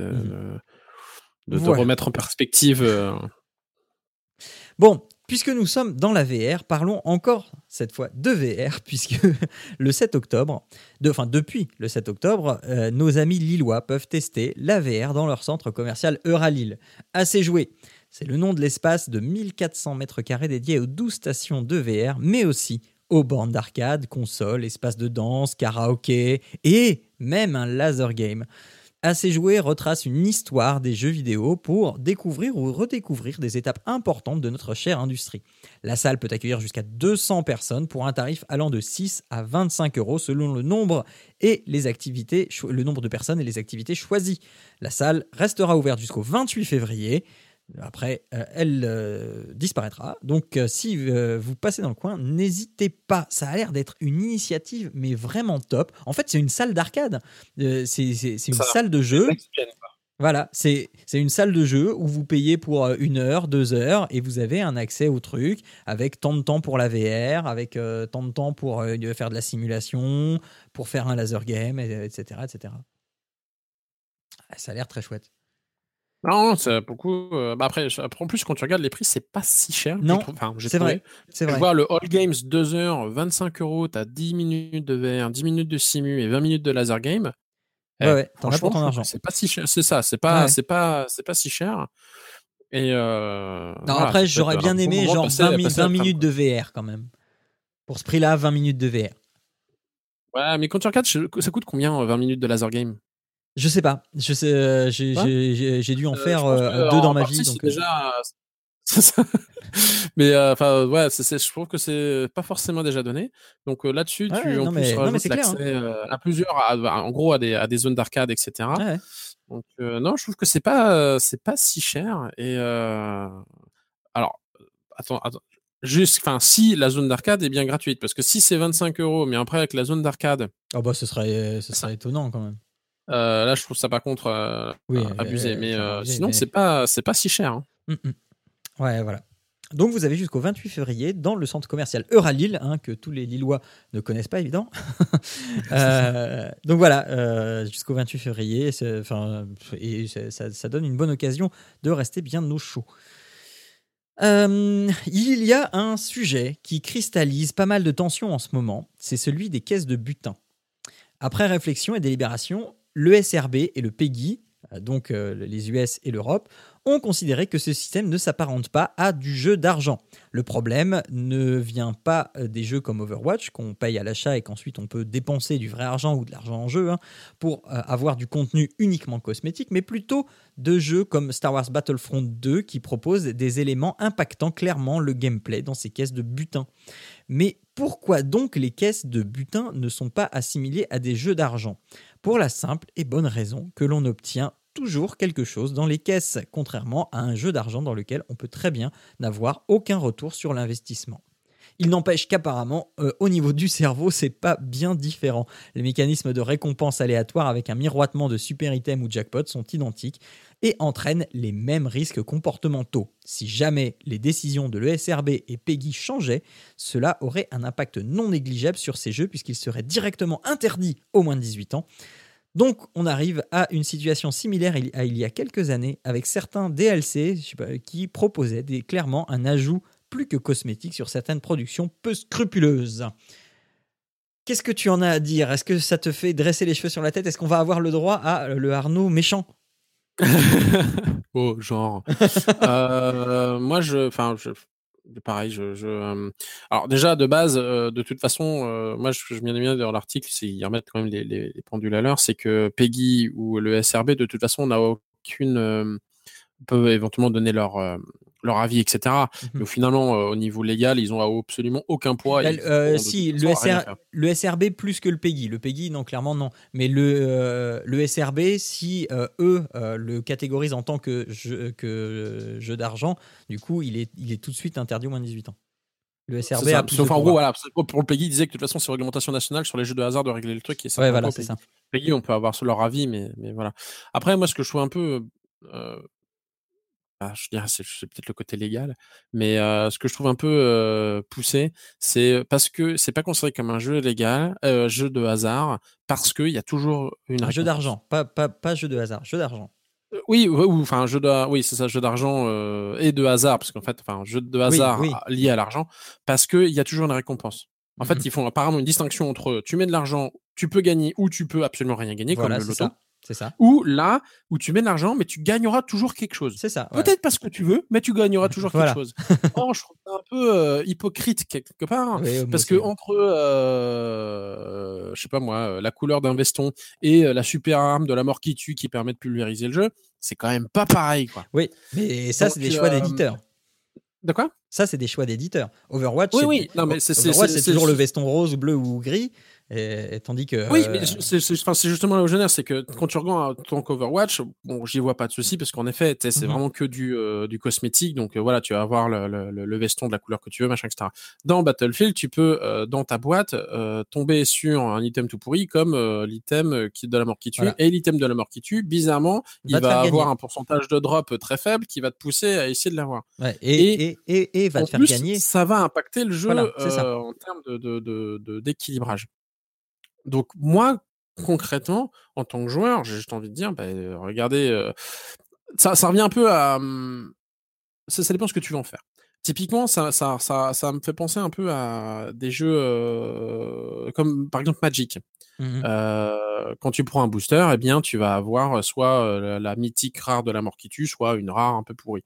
au final, quand tu vas vouloir jouer avec d'autres, bah, il n'est pas dit que celui qui aura mis le plus d'argent dans l'acheter le booster pour avoir la carte qui tue va avoir un jeu qui est meilleur que le tien. Mmh Donc à partir de là, tu te fais ce constat-là. Tu fais bon, ok, bah si je veux m'investir dans le jeu, etc., ça veut dire qu'il va falloir que aussi que je m'investisse au niveau argent. Et dans ces cas-là, tu le sais, mais je pense que ça doit être noté. Euh, soit, bah, tu dis, euh, non mais attendez, c'est déséquilibré et euh, de toute façon, je trouve pas ça de fait juste sur la base et tu joues pas. Oui, bah oui, moi, moi j'aurais plutôt tendance à faire ça. non, mais, mais tu, vois, ou alors tu joues au queue avec des gens que tu sais qui va pas le faire. Oui, oui, oui. C'est-à-dire que globalement, moi, Battlefront 2, je veux dire, bah, vu que c'est comme ça, si j'y l'achète, si j'y joue, j'y jouerai qu'avec mes copains. Donc, mmh est-ce que je vais y jouer qu'avec mes copains? Parce que j'ai pas envie d'aller jouer en ligne avec des gens qui auront mis du fric bah et qui auront des équilibres dessus. Donc, de fait, je jouerai pas en ligne avec d'autres. Donc, parce que j'ai pas envie. Donc, de fait, est-ce que je vais y jouer avec mes copains? Est-ce que j'ai suffisamment de copains à jouer en ligne Voilà, c'est ça. Pour jouer à un truc? C'est pas le cas. Donc, j'achèterai pas le jeu. Mmh ça va, ça, bah globalement, ça va se résumer à, des réflexions de genre. Bah Ce que je trouve, par contre, nécessaire, c'est que ça soit indiqué sur la jaquette quelque part. Alors, forcément, tous les, développeurs de jeux vont, euh, vont, vont râler. Puis après, comment tu fais pour préciser le, cosmétique du, euh, du, du, jeu, euh, Parce que bah, peut-être il y en a certains qui vont dire, comme certains autres jeux, ils vont dire, oui non mais c'est juste un moyen d'aller plus rapidement avoir l'arme de la mort qui tue, mais l'arme de la mort qui tue, tu peux quand même l'avoir dans le jeu si tu veux, euh, juste en passant plus d'heures de jeu. Mmh Certes, mais bah ça reste un déséquilibre quelque part. Bah oui complètement. Donc euh, le, le, truc, enfin moi à mon sens, ce serait euh, parce que tu sais, euh, le PEGI, il donne pas que des que des indications d'âge. Il y a aussi des logos hein, qui mettent sur euh, sur les boîtes. s'il y a des éléments qui font peur, s'il y a du langage cru, si, enfin voilà. Et bah, pourquoi pas rajouter un, un, un, logo avec indiquant clairement que le jeu le jeu contient des caisses de butin et euh, à avoir deux logos, une variante. En fait, le, le jeu contient des, caisses, des, des, caisses de butin euh, cosmétiques ou le jeu contient des caisses de butin euh, impactant le gameplay.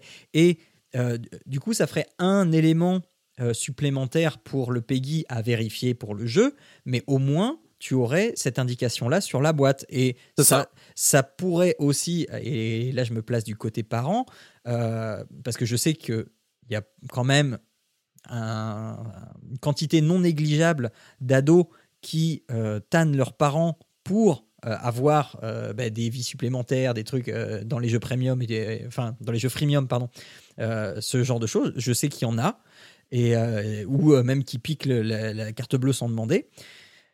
Donc voilà, au moins ça permettrait aux, parents de, de, savoir qu'il y a au moins ça dans le jeu et que, attention, euh, il y a peut-être Anguille sous roche. Euh, voilà. C'est ça, c'est clair. Bon, après, moi, je, ne ferai que euh, promouvoir aussi de toute façon la, la, la protection, le contrôle parental sur les, consoles de salon. Mmh Donc, au final, l'achat, bah, il passe par moi parce que je suis Dieu globalement. Euh, donc, je suis Dieu chez moi. donc, j'ai des césures surtout. Donc, si je comprends bien, euh, Dieu est un portefeuille. C'est ça. Mais euh, mais enfin voilà. Donc après, ça, ça, aussi, c'est la responsabilité des parents. Mais je pense qu'en effet, avoir ouais, une indication sur la, la jaquette, un logo ou n'importe quoi, ça permettrait un peu d'avoir. Mais par contre, par, enfin il faut qu'il soit, suffisamment bien fait pour que les, personnes, tu sais, qu'ils soient dire, intuitifs. Ouais. Bah, les gens se disent pas, mais ça veut dire quoi ce logo quoi? Oui, bah oui, oui, oui, oui. oui. ça sert pas à grand chose. Mais ouais, moi je suis, plutôt de, de, de, cet avis-là. Et c'est vrai que de, mon point de vue de, joueur, là pour le coup, euh, vu l'investissement que j'ai, de toute façon, tout ce genre de jeux où ils vont provoquer un déséquilibre de base, mmh soit ils vont avoir un jeu, enfin une partie euh, solo qui va être vraiment génial et où ça pourrait valoir le coup. Sinon, c'est clair que je, vais mettre le, je vais mettre le jeu tout de suite de côté en disant non, c'est pas pour moi parce que je, je suis pas, je suis pas dans cette optique-là. Le jeu mmh. est un loisir pour moi et pas une compétition. Et c'est toute la différence. Et eh oui.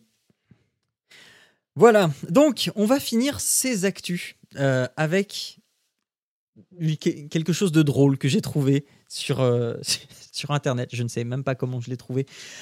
mais je vous ai parlé euh, déjà plusieurs fois de euh, Player Unknown's Battleground, donc on surnomme PUBG ou PUBG.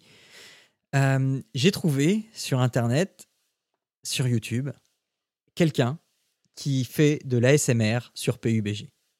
Alors l'ASMR, si vous ne savez pas ce que c'est, eh bien, je vais vous en faire 30 secondes. Donc en fait, l'ASMR, c'est quand on parle comme ça sur une vidéo à des gens.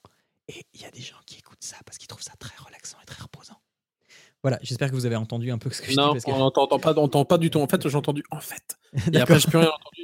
Le, micro n'était pas suffisamment fort, donc on n'a rien entendu. D'accord, mais euh, je, je vais au montage pour, euh, pour, euh, pour, relever le niveau. j'ai juste entendu en fait et puis plus rien. Voilà. Quoi qu'il en soit, quoi qu'il en soit, je ne peux pas résister à vous passer une vingtaine de secondes de cette vidéo de PUBG que j'ai trouvée. Il s'agit de la fin de la partie, c'est-à-dire le, moment où il y a le plus de tension dans la partie parce qu'on sait qu'il reste peu de gens et que euh, l'espace est très réduit et, qu'on peut se faire tirer dessus à tout moment de n'importe quel côté. Donc je vous laisse apprécier cette tension palpable sur cette vidéo.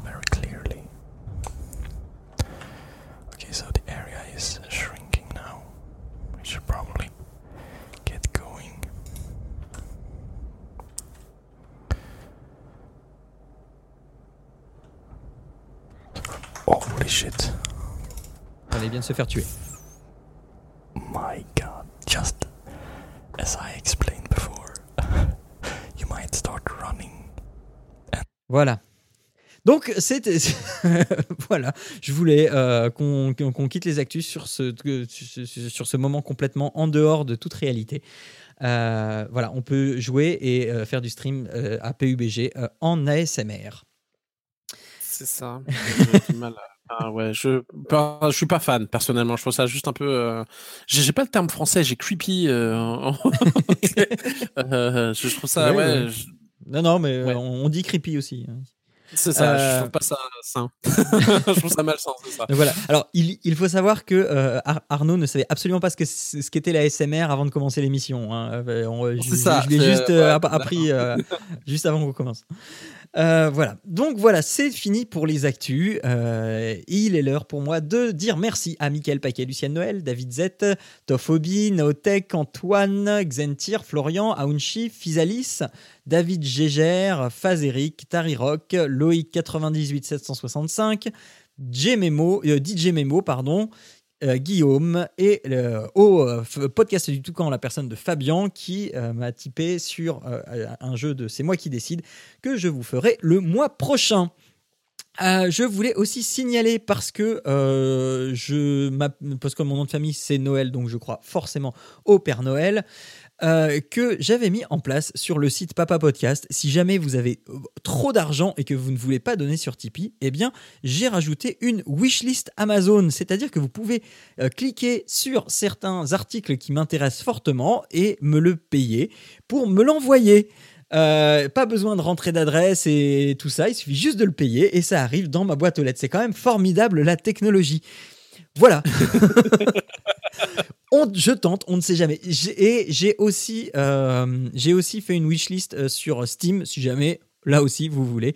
Euh, m'offrir des trucs hein, parce que bah, bah pourquoi pas hein. il y en a qui y arrivent hein. par exemple dans l'apéro du, du Capitaine ils se font offrir plein de trucs alors je me dis que pourquoi pas moi aussi voilà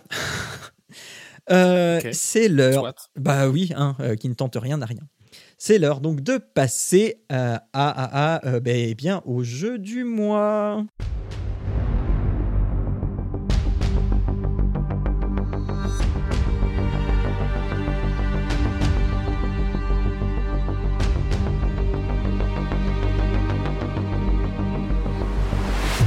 Alors, je vais vous parler de XCOM 2. XCOM 2, c'est un jeu qui se passe après XCOM 1. Et donc, je vais devoir vous spoiler méchamment le premier opus, puisque le pitch de base est commun. Donc un jour, des extraterrestres ont voulu envahir la Terre. C'est pas de bol. Et devinez quoi? Eh bien, à la fin de XCOM 1, ils ont réussi. Voilà, spoiler fini. Maintenant que le constat est accepté, il va falloir euh, renverser la vapeur grâce à vos copains qui ont récupéré de la technologie extraterrestre, et vous par la même occasion, pour s'en servir contre les vilains aliens qui vivent maintenant en harmonie, hein, je mets des guillemets, avec les terriens. Après avoir annexé notre planète, ils ont offert à ses habitants beaucoup de leurs connaissances scientifiques et ont ainsi proposé au peuple de la Terre des thérapies génétiques pour éradiquer les maladies, allonger l'espérance de vie et produire hum-, des humains plus plus. Bref, que du bonheur. Mais vous et vos copains, vous pensez bien qu'il y a anguille sous roche et que Advent, la société alien, n'est pas là juste pour montrer son auréole qu'il a construite au-dessus de sa tête. Alors, euh, il va falloir euh, défourailler euh, de l'alien. Et vous allez aussi, par la même occasion, de temps en temps, aller espionner des activités secrètes de ces derniers. Le scénario ne brille pas spécialement par son originalité, mais il tient la route et on ne lui en demande pas plus compte tenu de ce que le jeu a, à nous offrir. On a là un jeu de stratégie au tour par tour dans lequel il faudra gérer des unités individuelles. Une escouade composée entre 4 et 6 individus divisés en 5 classes. Le Ranger, une unité possiblement furtive, particulièrement efficace au corps à corps.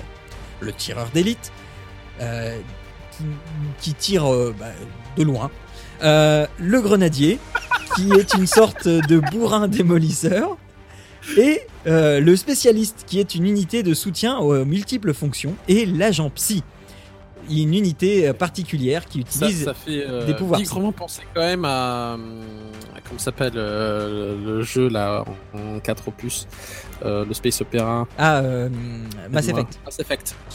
Oh non non non non non. ah ok. donc L'unité de base, c'est le soldat qui, lorsqu'il prend un niveau, se spécialise au hasard dans une des quatre, premières classes euh, dont je viens de parler. L'agent psy se formant uniquement au Psylab. A vous de composer l'escouade parfaite pour la mission choisie et votre style de jeu. Une mission commence généralement en infiltration. Tant que vous n'avez pas été repéré, vous avez l'avantage tactique du premier feu. C'est-à-dire que vous allez tirer le premier pour pouvoir tendre des pièges à vos ennemis le placement en début de partie s'avère donc primordial. Tuer deux unités ennemies sans qu'il n'ait eu la possibilité de tirer une seule fois donne un réel avantage tactique. Il n'est pas question ici de gérer des armées, mais bien des missions à dimension humaine. Chaque personnage peut jouer deux actions par tour, sachant que certaines actions comptent pour deux. Le système est identique pour les ennemis. J'ai donc longtemps euh, avant de jouer, hein, avant de découvrir le jeu, euh, j'en avais déjà entendu parler, mais j'ai longtemps comparé ce système de jeu à des jeux freemium mobiles tels que The Walking Dead, qui comportent ce système de tour, tour par tour avec deux actions. Mais en fait, XCOM, c'est infiniment plus profond que ça dans son gameplay. Chaque unité est interdépendante des autres, il va falloir jouer vos missions comme une partie d'échecs en essayant d'anticiper les mouvements ennemis afin de leur tendre des guet-apens bien sentis pour leur rouler littéralement dessus. Les moyens d'appréhender une mission sont vastes, autant par le level design que le système d'escouade et le gameplay choisi. Bourrin, infiltration, sabotage, mixer cela au fil de la mission, bref, je me suis jamais ennuyé. Mais l'intérêt du jeu ne se constate pas uniquement sur le terrain. Dans le Talion, le vaisseau de la résistance XCOM, qui est, comme je l'ai dit, un vaisseau alien de récup, hein, il va falloir faire des aménagements afin d'améliorer votre équipement, développer des nouvelles technologies pour vos armes et armures, mais aussi gérer les missions principales et secondaires. Les aliens développent un grand projet secret nommé Avatar, et une barre vous montre sa progression. Il faudra faire ce qu'il faut pour faire diminuer cette barre, mais aussi faire des missions secondaires pour empêcher les forces d'Advent d'avoir des avantages tactiques lors des missions futures, ou partir à la recherche de ressources, établir des contacts avec des forces de résistance à travers le monde, etc. etc. Mais faire ces missions permet à Advent d'être tranquille pour développer son projet Avatar et faire avancer cette barre de progression. C'est donc à flux tendu qu'il vous faudra gérer ces missions.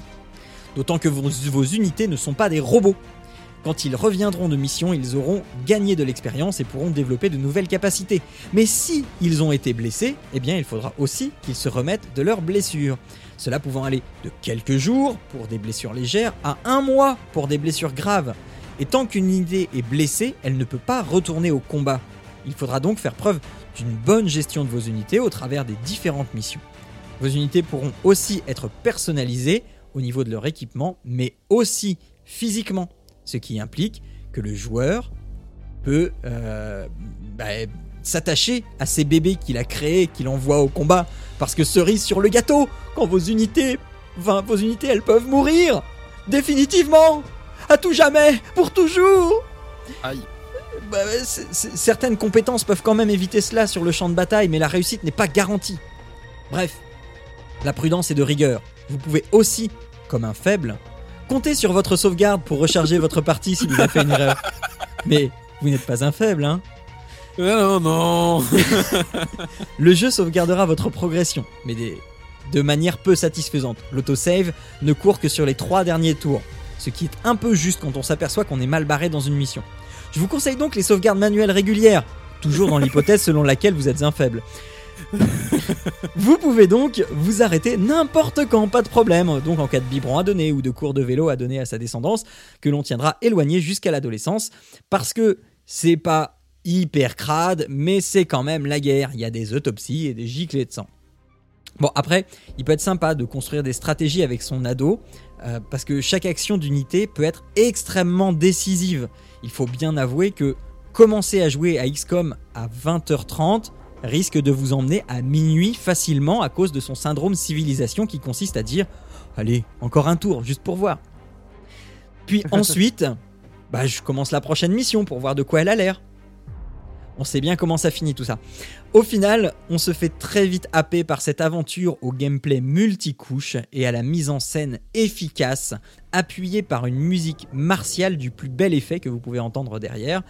A noter qu'un DLC a vu le jour il y a quelques semaines, je ne l'ai pas essayé, mais les critiques semblent plutôt, enthousiastes, même si ce DLC n'est pas exempt de défauts. De toute façon, XCOM 2 vous donne une base d'une bonne quinzaine d'heures minimum, mais bien plus si vous êtes du genre complétiste. Je ne sais pas de qui je parle. Le jeu est à 50 euros, ce qui est bien trop cher, mais descend en promo régulièrement, comme en ce moment hein, pour les soldes d'Halloween, à 20 euros sur Steam. Alors là, vous pouvez vous y adonner sur Windows, Linux, PS4 et Xbox One. Alors, euh, un, petit bonus, parce que je vous ai parlé de la personnalisation des unités. Hein. Euh, je vais mettre sur le site à, disposition euh, le personnage qui me ressemble, le personnage que j'ai créé avec, avec mon physique à moi. Euh, donc comme ça, si vous voulez jouer euh, avec moi dedans, euh, ça, voilà. Ou, ou si, ou si vous voulez me tuer aussi, c'est possible. C'est ça pour, pour Voilà. te faire torturer, te faire subir multiples morts. Voilà, parce que je vous ai dit que vous étiez des faibles à enregistrer vos. variées. C'est ça. Donc voilà, euh, c'est- euh, J'ai pas parlé de tout, hein. euh, c'est- Je, pensais pas que ce soit aussi profond parce que tu t'en rends pas compte dès le départ et puis euh, parce que tu dis ouais ok il y a, y a des, des- compétences euh, qui augmentent au fil du temps il y en a de plus en plus mais bon c'est pas extraordinaire euh, il y, en a pas 27 non plus je, crois qu'il y en a une petite dizaine par personnage enfin par classe et quand tu prends de l'expérience en fait à chaque, à chaque niveau que tu prends, eh bien, tu choisis entre deux compétences. Euh, donc, ce qui fait qu'un même personnage d'une même classe peut avoir euh, un gameplay complètement, complètement différent. Et euh, quand tu es sur le champ de bataille, eh, eh bien, quand tu es en- entouré d'ennemis, eh bien, tu vas choisir l'action que tu vas faire. Donc, si tu vas, si, si, tu veux tirer sur des ennemis, eh bien, il, si tu en as plusieurs qui sont à vue, eh bien, tu vas devoir choisir et tu vas avoir un pourcentage de réussite. Donc sur cet ennemi-là, tu sais que tu vas avoir 75% de chance parce qu'il est placé à peu près correctement, alors que l'ennemi qui est situé en hauteur, eh ben, tu ne vas avoir que 32% de chance de, le, de l'abattre. Mais celui qui est en hauteur, tu as peut-être que 32% de chance de l'abattre, mais il a beaucoup moins de vie et c'est une, c'est une unité qui est quand même beaucoup plus stratégique pour l'ennemi. Donc est-ce que tu prends le risque d'aller le tuer euh, et de le rater et à ce moment-là, euh, du coup, euh, c'est un coup pour rien ou euh, est-ce que euh, tu, de- tu joues la sécurité et puis, euh, et puis voilà. Tout ça, bien sûr, sans faire jouer euh, le euh, enregistré euh, chargé. En quoi? Le, le save and load. Ah, d'accord. oui, enfin, je, le truc enfin, des je- faibles. Le truc des faibles. je- c'est ça. C'est juste que, je- que je comprenne en fait. T'as pas besoin de mettre en anglais, mais je comprenne ce que tu voulais dire par là. Donc voilà, euh, voilà, c'est XCOM 2. Alors j'ai pas joué au premier. Euh, si vous voulez vraiment un brief de ce qui s'est passé euh, dans le premier, au, tout début du jeu, on vous propose un résumé de 20 minutes sur ce qui s'est passé dans le premier XCOM. Voilà, je je l'ai pas regardé parce que je voulais très vite commencer XCOM. parce que je voulais me mettre très vite dedans. Ne l'ayant pas fait, j'ai quand même compris ce qui s'était passé dans le premier. Euh, évidemment, j'avais pas toutes les références et euh, je suis sûr que je suis passé à côté de, de pas mal de trucs, mais ça ne gêne absolument pas pour le plaisir de jeu de ce XCOM 2. Et parfois, c'est assez rotor quand même, hein, parce que si, si, si, si t'as pas la bonne stratégie, et voilà, tu peux te faire mais rouler dessus, mais quelque chose de terrible. Voilà, c'était XCOM 2. Euh, T'as pas de, de questions dessus? Non, c'est plutôt clair. Ah si, alors euh, fait rire pour le coup. Euh, euh, un petit truc de marrant aussi, c'est au niveau de la personnalisation des personnages. ce qui fait qu'on s'y attache aussi euh, quand même assez facilement, c'est que euh, donc il y a la possibilité de les personnaliser soi-même, de euh, construire leur build de compétences, mais il y a aussi selon les, les- les performances qu'ils vont avoir sur le terrain euh, et les entre guillemets exploits qu'ils vont accomplir, eh bien ils vont se voir attribuer et selon leur classe aussi, ils vont se voir attribuer au bout d'un moment des surnoms. Donc euh, c'est- assez drôle. euh, bah, parce que le mien bon s'appelait Jean Noël et donc euh, c'était euh, Jean Noël le bombardier ou je sais plus enfin voilà et voilà, voilà ça peut être très ça peut être très truculent D'accord. voilà Euh, Arnaud donc à ton tour je te laisse la main pour nous parler de euh, Horizon Alors, de Ho- Horizon Zero Dawn. Horizon Alors, Zero Dawn, Je disais, euh, en, en début d'émission, j'aurais bien aimé faire comme toi pour une fois et faire un, un grand, je vais pas dire discours, mais au moins une, une belle préparation euh, euh, ré- euh, écrite pour vous présenter ce jeu qui le mérite. Euh, malheureusement, j'ai été pas mal pris. T'as une sublime musique derrière déjà. C'est ça. Et j'étais pas mal pris euh, par ailleurs et euh, de fait, euh, j'ai- fait comme je pouvais en début d'émission, pendant l'émission de temps en temps. J'espère que ça s'est pas trop vu. Non, mais moi je le voyais pendant que, pendant que je faisais mon speech sur XCOM 2, je voyais le, le, le texte qui s'allongeait là. C'est ça. Euh, pour essayer de, lui rendre hommage, enfin au moins euh, de lui rendre honneur à, ce- jeu qui euh, que je j'ai pas fini encore, hein, que je suis toujours dessus, mais sur lequel je passe de très bons moments parce que ma foi il est vraiment sublime. Et j'adore ce jeu, tant au niveau graphique que scénaristique, que maniabilité. alors avant de rentrer trop dans les détails, etc., je voulais juste vous introduire ce jeu. Donc en fait, quand on lance le jeu, on commence par une vidéo d'introduction. Je vais vous spoiler un petit peu le début de l'histoire, vous j'espère que vous ne voudrez pas. Euh, où eh bien on voit un, un, rituel, on voit quelqu'un emmener un bébé dans un rituel. Euh, on comprend par la suite que c'est pour lui donner un nom à ce bébé. Et on s'aperçoit rapidement qu'il y a un malaise vis-à-vis de ça. Il y a des, des, euh, des, matriarches de la tribu qui viennent, euh, considèrent qu'on n'a pas le droit, c'est pas normal, euh, qu'il faut pas, c'est pas bien, etc. etc. Bon, il veut rien. faut pas faire quoi? On le fait quand même. Et on, on baptise ce ah, petit bébé Aloy. Ah oui, c'est le ah. nom qu'on n'a pas le droit de donner, c'est ça euh, alors, à ce moment-là, euh, c'est pas précisé. D'accord. Bah alors le dis pas, le dis pas, le dis pas. C'est le, le prénom, euh, le prénom de, finalement de notre héroïne. et donc on s'aperçoit que bah, c'est le bébé qu'on va jouer par la suite. Donc voilà. Globalement, on n'est pas les bienvenus dans la tribu. on n'a rien, à, rien à faire ici. Une ellipse et puis, bah, nous voilà contrôlant une, petite fille de, 5-6 ans, euh, rousse, avec des grosses taches de rousseur, et puis euh, globalement euh, qui est pas contente parce que elle comprend pas pourquoi, eh bien, personne veut lui parler. Parce que oui, elle et son père adoptif sont des parias. Par définition, ces parias n'ont pas le droit d'être en contact avec la tribu il y a une interdiction formelle à la tribu de leur parler. Ils n'ont rien à frayer avec eux. Ils doivent être ailleurs.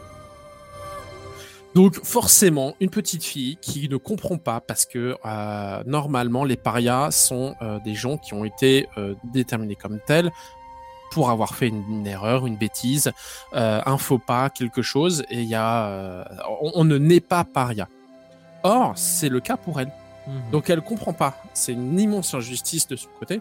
Et euh, on sent bien que euh, ça la perturbe, d'autant que euh, quand elle essaie de jouer avec les enfants de, son âge, eh bien, il y a tout de suite un problème. tout le monde va chercher les enfants pour l'écarter d'elle, etc. Donc elle se sent seule. Et en plus, il y a des, jeunes enfants qui lui lancent des pierres, qui se moquent d'elle, etc. alors qu'elle n'a rien demandé à personne.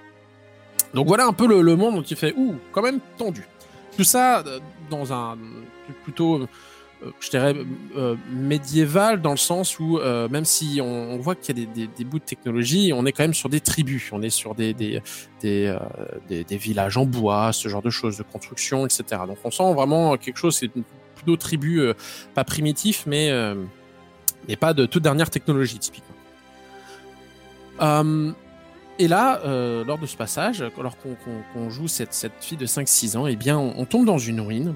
Et c'est là où finalement on s'aperçoit, mais bigrement euh, proche de ce qu'on pourrait connaître de l'humanité. Euh, sauf que c'est euh, une ruine qui, voilà, c'est une ruine qui a quelques quelques années, pour pas dire centaines d'années. Ouais, c'est la planète des singes.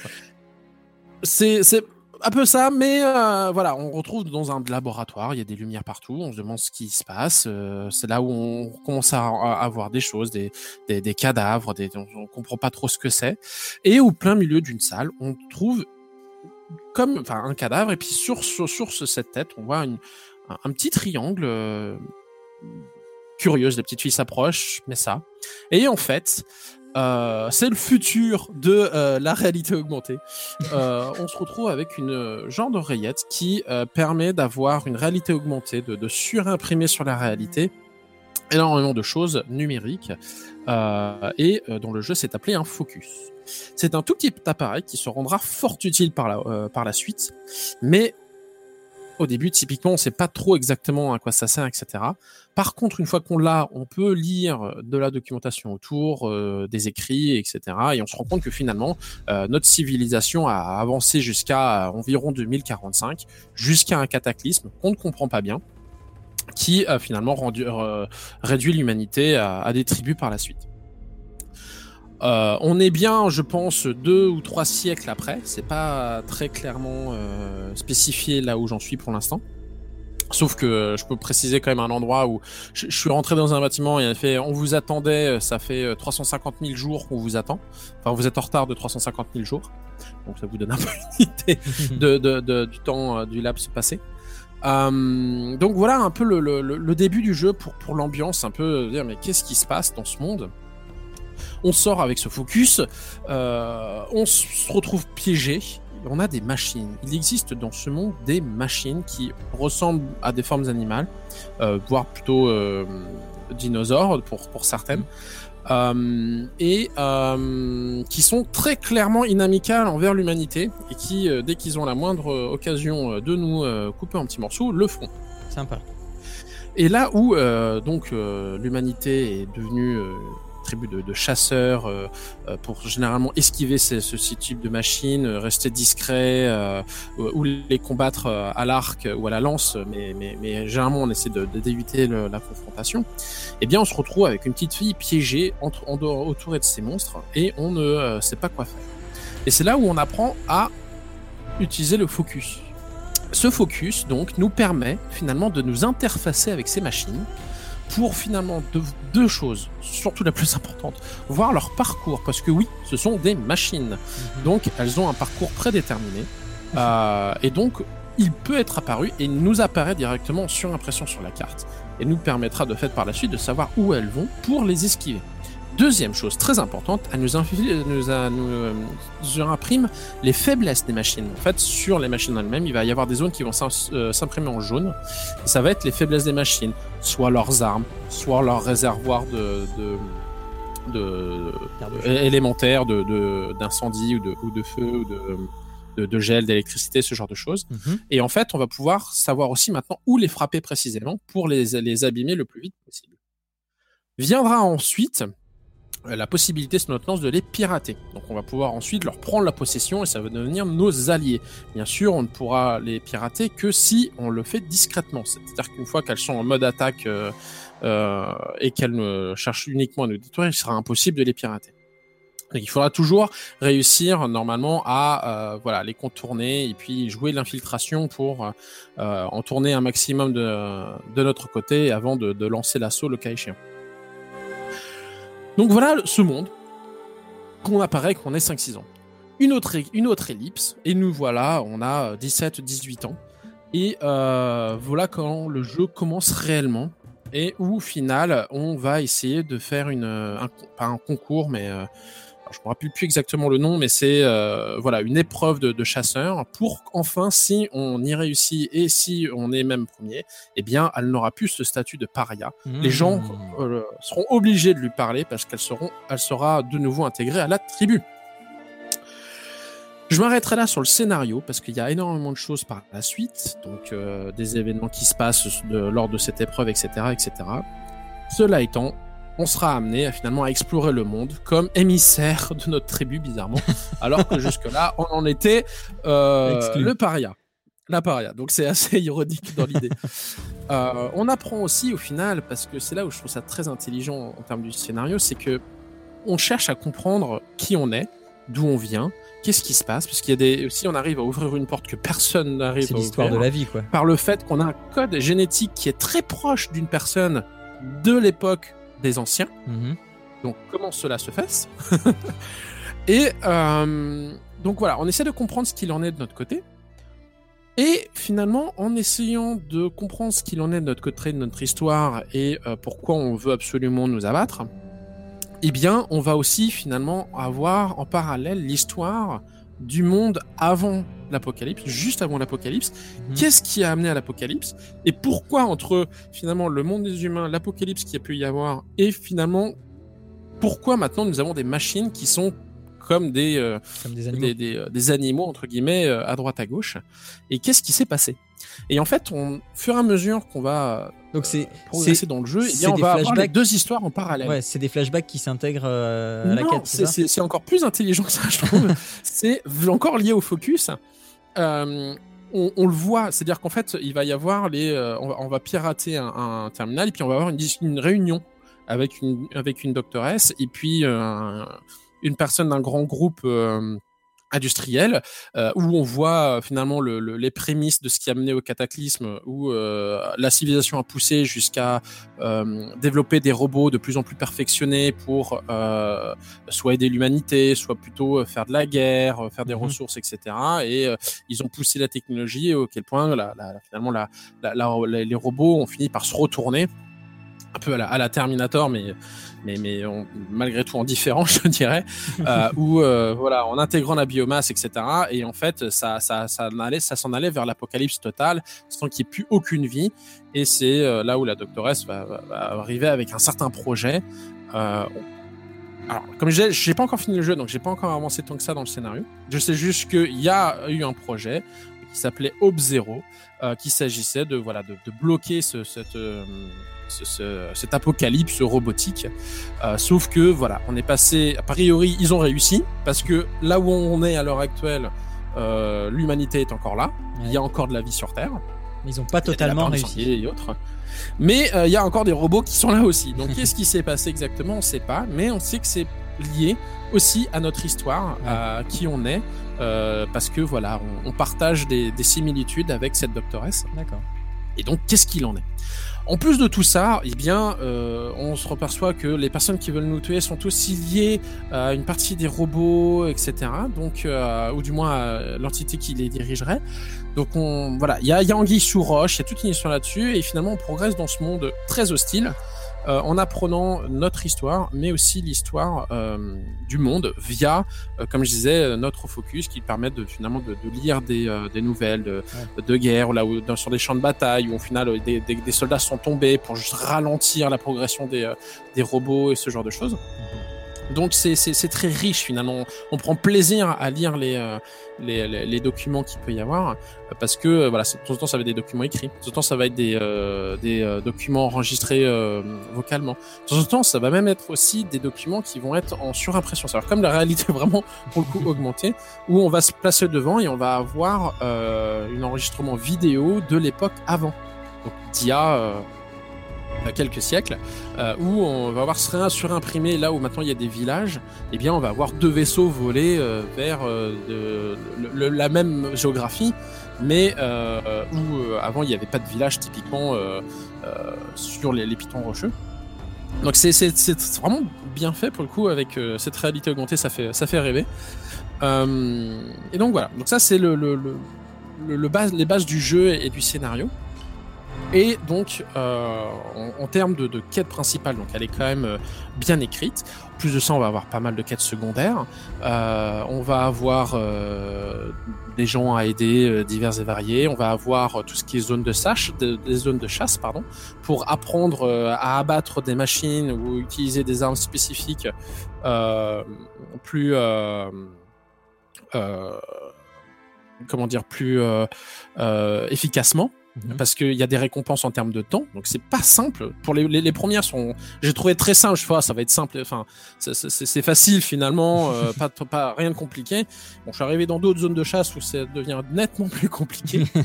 Euh, parce qu'en fait il y a selon euh, en fait la même épreuve selon si on l'a fini en 20 minutes on va avoir une telle récompense puis ça descend très rapidement jusqu'à 1 minute 30 pour avoir la plus grosse récompense.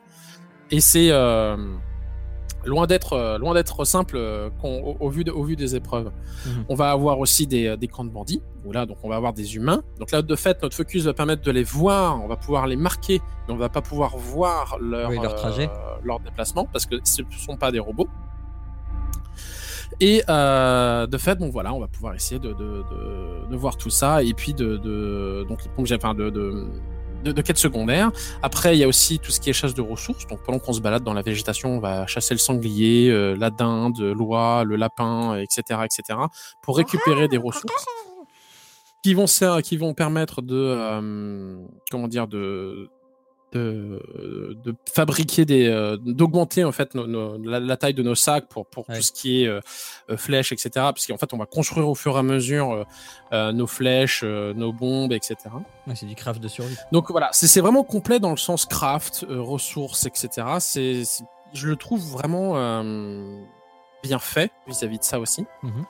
Euh, et maintenant, en termes de gameplay et de jeu en lui-même, et je pense que je finirai là-dessus parce que j'en suis déjà pour un bon moment, euh, c'est euh, le, le, côté punitif du jeu c'est qu'on est vraiment sur un monde hostile. Il faut pas l'oublier. Plusieurs fois, en fait, je me suis dit, bon, bah, ça y est, je suis monté en niveau, je connais cette machine-là, cette machine-là. Bon, euh, plutôt que de, faire une approche discrète, j'ai les limites dans le tas. Euh, je vais pouvoir réussir avec mes, mes upgrades de compétences à ralentir le temps, viser le bon endroit, etc., etc. Mhm. Bon, ça passe encore quand on a une ou deux machines mais très clairement c'est punitif. Et en fait, euh, les, certaines machines peuvent s'appeler entre elles, ont un radar ou vont appeler d'autres, etc. Et dès qu'on va avoir trop de machines sur soi, ça va être impossible à gérer et très punitif. On reste un, un corps fait de, de chair hein, par rapport aux robots et, euh, donc, on va y passer euh, très rapidement. Faut pas y aller à la bourrin, quoi. C'est ça. Et en fait, le jeu nous le rappelle très rapidement, parce qu'il y a après des innombrables des, des, robots qui font partie des, vraiment des, plus gros. C'est beaucoup, c'est genre tyrannosaures. Là, ils sont vraiment gros, équipés avec des, plein, plein, plein d'attaques qui permettent, euh, en plus d'avoir des lasers, etc. Donc, euh, ils sont très, très dangereux. Et euh, typiquement, voilà, ça va nous faire venir, oui, on est quand même de frêles humains euh, face à de très gros robots. Mhm. Et donc, même si maintenant on a notre focus, on a l'habitude, etc., faire très attention. J'aime beaucoup de fait aussi la progression dans le jeu. Parce que finalement, les sauvegardes vont être faites avec des camps, avec des feux de camp qui vont être disséminés. Et euh, en fait, on va pouvoir aller se téléporter que sur ceux qu'on a déjà rencontrés. Donc, en fait, pour progresser dans le jeu, on va, mhm. aller sur les cartes qui vont s'ouvrir de plus en plus et on va aller de feu de camp en feu de camp. Sauf que si on fait pas trop attention ou quand on n'est pas encore très euh, bien équipé ou euh, on n'a plus, pu encore euh, vraiment augmenter notre personnage, eh bien il va y avoir des zones qui vont pas être recommandées parce que très dangereuses et où on risque de mourir. Et finalement, ça va nous faire repasser à la dernière sauvegarde avant de pouvoir recommencer. Mhm. Donc il faudra faire attention à certains passages qui sont très tendus, il va falloir bien euh, se camoufler, etc. Bon alors, ça, me fait penser à une réplique, euh, oui, dès qu'on est accroupi dans des herbes, on devient totalement invisible. Hein, pour tout le monde, même pour des humains. Oui, c'est comme, comme Uncharted. C'est ça, c'est... Euh, Mais bon, GRS, on fait avec cette mécanique de jeu maintenant. Mais c'est voilà, et c'est ça que je voulais aussi mettre en avant, c'est ce côté punitif où malgré tout, il faut faire très attention.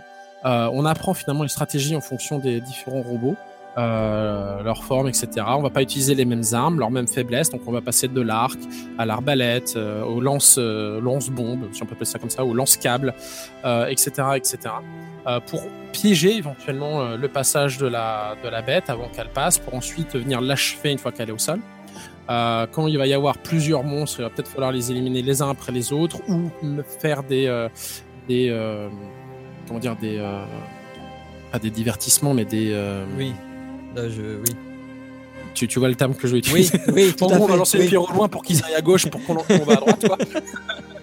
diversion diversion c'est ça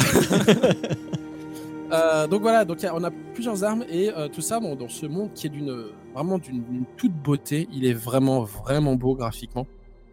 Et euh, donc voilà, donc j'espère en avoir fait à peu près le tour. J'ai probablement oublié euh, énormément d'éléments. Euh, j'ai pas forcément été, j'imagine, le plus clair de tous, mais euh, vraiment, c'est un très très très très belle expérience que j'ai pas encore fini. T'en es à combien de temps là pas parler par exemple aussi des, des grands coups, c'est des sortes d'immenses girafes qui vont permettre de, de, de une fois qu'on arrive à monter au-dessus, parce que c'est pas simple, euh, vont permettre d'ouvrir la carte sur la zone. Mhm. euh, il va y avoir des robots volants qui euh, sont de fait assez compliqués à abattre. Euh, il, y a, il est vraiment complet. Euh, J'adore euh, me promener euh, dans ce dans ce jeu, chasser le sanglier quand j'ai besoin de me refaire des potions, contourner des, des monstres quand je considère que ça ira plus vite, ou foncer dans le tas parce que j'ai envie de me défouler. Mhm. C'est vraiment, on peut on peut y jouer de différentes manières. Euh, je, je, vous passe aussi tout le jeu politique qui peut y avoir au départ aussi dans le justement ces différentes tribus. Mhm. Euh, mais enfin, voilà, y a, il est vraiment complet. Je recommande ce jeu, mais vraiment de. de... Alors, je pense que c'est un des meilleurs jeux PlayStation 4 que j'ai pu jouer pour l'instant. Combien de temps tu y as passé? J'adore ce jeu. Oh, j'ai dû y passer. Euh, j'ai bien dû y passer déjà 30 ou 40 heures.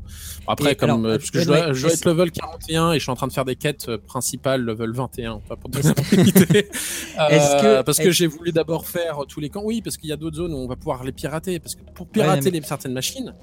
Euh, il faut d'abord débloquer le code. Donc il y va y avoir des zones où on va rentrer, euh, euh, ça va être justement le, le, zone de la machine, enfin des machines. il va falloir réussir à s'infiltrer jusqu'à l'épreuve finale entre guillemets. Il va y avoir un, gros monstre à abattre. Mhm. C'est pas simple non plus parce que vu que la, la, zone est restreinte, on peut pas fuir, on peut pas trop courir. Et on est vraiment à la merci du robot. Donc on apprend vraiment du, du, du solo one on one versus mhm. gros robot quoi. Et la récompense, c'est de pouvoir euh, débloquer, enfin, on débloque le piratage de, de, plusieurs machines. Donc il y a, je crois, 5 cinq, cinq zones comme ça. Euh, et donc voilà, donc j'ai fait aussi toutes celles-là, celles-ci. Enfin, en gros, j'ai fait pas mal de contenu secondaire avant de continuer sur la quête principale. Mais euh, oui, j'ai dû passer, à mon avis, déjà 30 ou 40 heures dessus. Et je pense que euh, bah, c'est difficile à dire parce que j'ai fait quand même pas mal de contenu secondaire. Donc euh, il me reste le contenu principal à faire. Mhm. Mais euh, c'est un très très bon jeu. Franchement, euh, c'est un des meilleurs jeux pour lesquels, pour l'instant, sur lequel j'ai joué euh, sur PS4.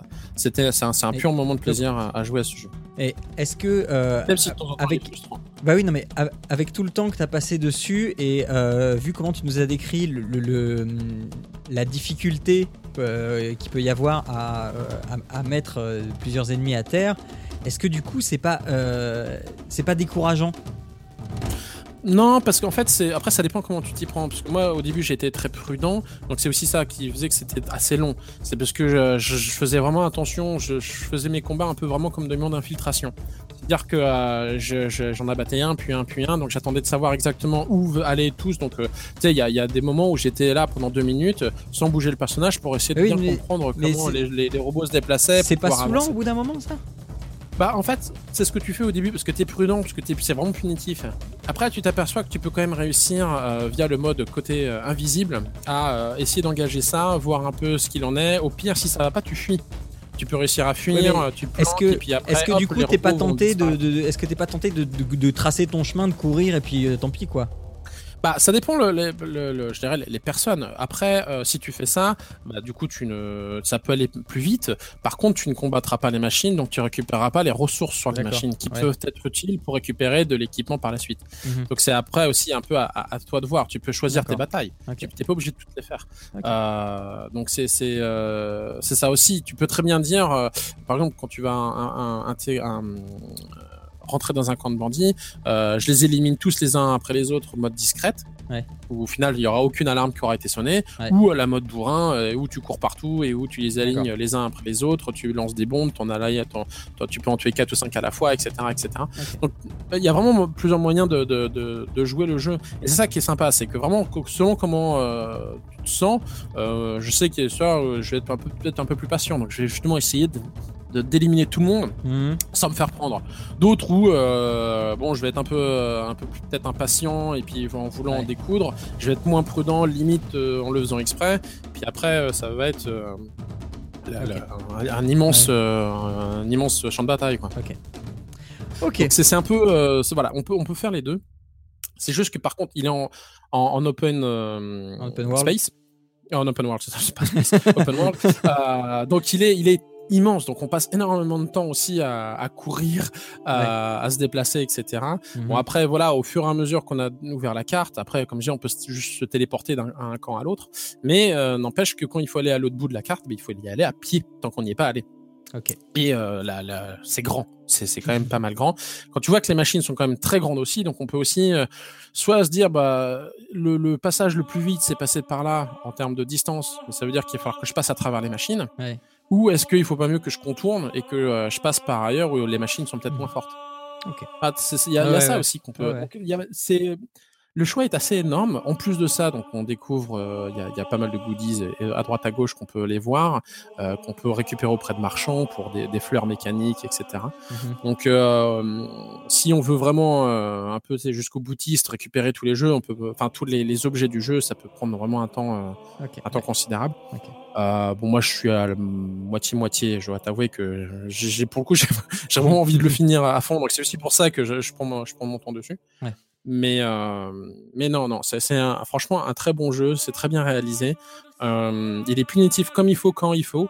Euh, et, de fait, euh, ouais, ça, ça, de, ça nous rappelle qu'il faut quand même qu'on soit prudent. Et ça reste des immenses machines. Euh, donc voilà, on peut soigner. Il y, a vraiment pas mal d'options et euh, il est vraiment génial. Enfin, moi, j'adore ce jeu. Comme je disais, c'est un des, meilleurs jeux sur PS4 auxquels j'ai pu jouer à l'heure actuelle. Ok. Bon, euh, et ça coûte encore très cher cette affaire-là, parce que moi je l'ai vu. Bah, c'est ce que tu me disais en off. ici, je me rappelle plus à combien je l'ai acheté, très honnêtement. bon, il me plaisait quand je l'ai vu sortir, puisqu'il est sorti quand même en, avril dernier, je crois. Euh, donc euh, moi je l'ai pris en occasion. Euh, je crois qu'il était, il avait déjà diminué, mais je dois t'avouer que je me, je me rappelle plus trop. Non, mais, sur le PSN en neuf, il est à 59,99. Je suis encore de vérifier là. Donc voilà. après, bah, à vous de voir si vous voulez attendre ou si Arnaud vous a donné l'eau à la bouche beaucoup trop. Et tant pis, ça sera 60 euros à Noël. Ça fera un beau cadeau. Ah, il est, mais il faut, enfin pour moi, il vaut, il les vaut amplement. C'est euh, typiquement, je, je suis pas trop du genre non plus à acheter un, jeu neuf, mais euh, typiquement, euh, cela fait partie de ceux qui le méritent. Ok, ok, très bien. Bon alors. À mon sens. Ouais. je vais vraiment passer un bon moment dessus.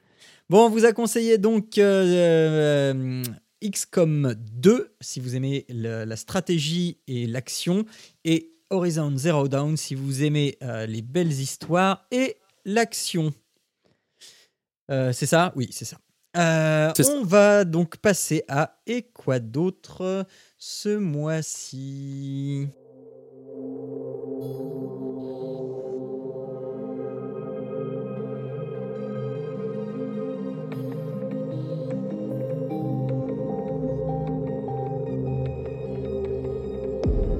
Alors ce mois-ci, euh, c'est pas souvent que je vous, enfin ça fait très longtemps que je vous ai pas conseillé une série, euh, une série.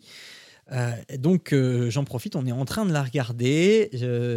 ça s'appelle The Good Place, le bon endroit. C'est une série donc produite pour sa saison 1 par NBC et qui est donc disponible sur Netflix. Euh, il y a une saison 2 euh, qui est. Euh, enfin, c'est coproduit par NBC et Netflix, il, me semble. quand, quand, je le mets sur Netflix, il y a le logo Netflix devant. Hein. Ah moi je, moi je l'ai vu sur Netflix. Hein. c'est pour ça en fait c'est plutôt l'autre, c'est NBC, je je savais pas. bah, euh, de ce que j'ai pu en, en, trouver, alors euh, je te dis peut-être des. Non moi je l'ai vu, moi je l'ai vu sur Netflix. Ah d'accord. oui non mais moi aussi. Et, et donc il s'agit de l'histoire de Eleanor Shellstrop qui est morte. elle, a elle, elle, est donc décédée dans un accident un, peu, un, peu bête. Elle s'est fait écraser par un, camion publicitaire, voilà. Euh, et elle se retrouve donc euh, au bon endroit, donc euh, The Good Place, qui est une sorte de paradis. Elle est accueillie par Michael, qui est l'architecte de, de cet endroit. Et euh, donc, euh, au bon endroit ne se retrouvent que les gens exceptionnels qui ont eu des, qui ont fait que des bonnes choses dans leur vie, euh, des, des, qui ont un point de karma qui, qui déplace tous les plafonds. Et, voilà. Et, et, donc Michael l'accueille en, en, en, lui disant que tout ce qu'elle a fait en tant qu'avocate, en tant qu'humanitaire, tout ça, c'est vraiment exceptionnel et qu'elle a sa place toute trouvée donc au, au, bon endroit. sauf qu'elle n'a rien fait de tout ça. Euh, et euh, elle ne sait pas pourquoi elle se retrouve là parce que euh, bah, c'est plutôt une mauvaise personne en fait. Eleanor Shellstrop, c'est plutôt une mauvaise personne. C'est quelqu'un qui n'aime pas les gens, qui les envoie bouler, qui, égocentrique, voilà, qui, qui, qui, arnaquait les vieux pour leur vendre des placebos. Enfin, c'est pas ce qu'on peut appeler une bonne personne qui doit se retrouver au bon endroit. Et donc, non, non et à donc, se moquer des gens, voilà. à profiter d'eux. et donc, euh, le bon endroit est une mécanique hyper bien huilée, sauf que elle, ça va être le petit grain de sable qui va euh, ben, foutre la pagaille dans le bon endroit, puisque quand c'est hyper bien huilé et qu'il y a un petit grain de sable, du coup, tout commence à aller de travers.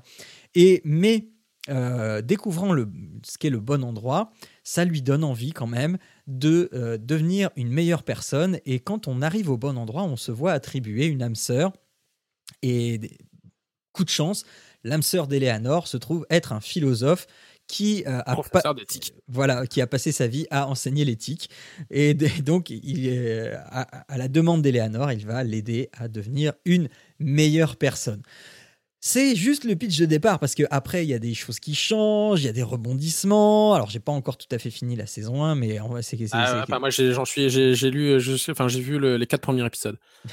D'accord. Euh, ah bah je suis plus loin que toi. Euh, sur, euh, sur 13 de la première saison. Et, et donc, enfin, donc, s'il y a un bon endroit, il y a aussi forcément un mauvais endroit. Euh, au bon endroit, c'est très rigolo parce qu'on ne peut pas dire de gros mots. Et euh, c'est très marrant.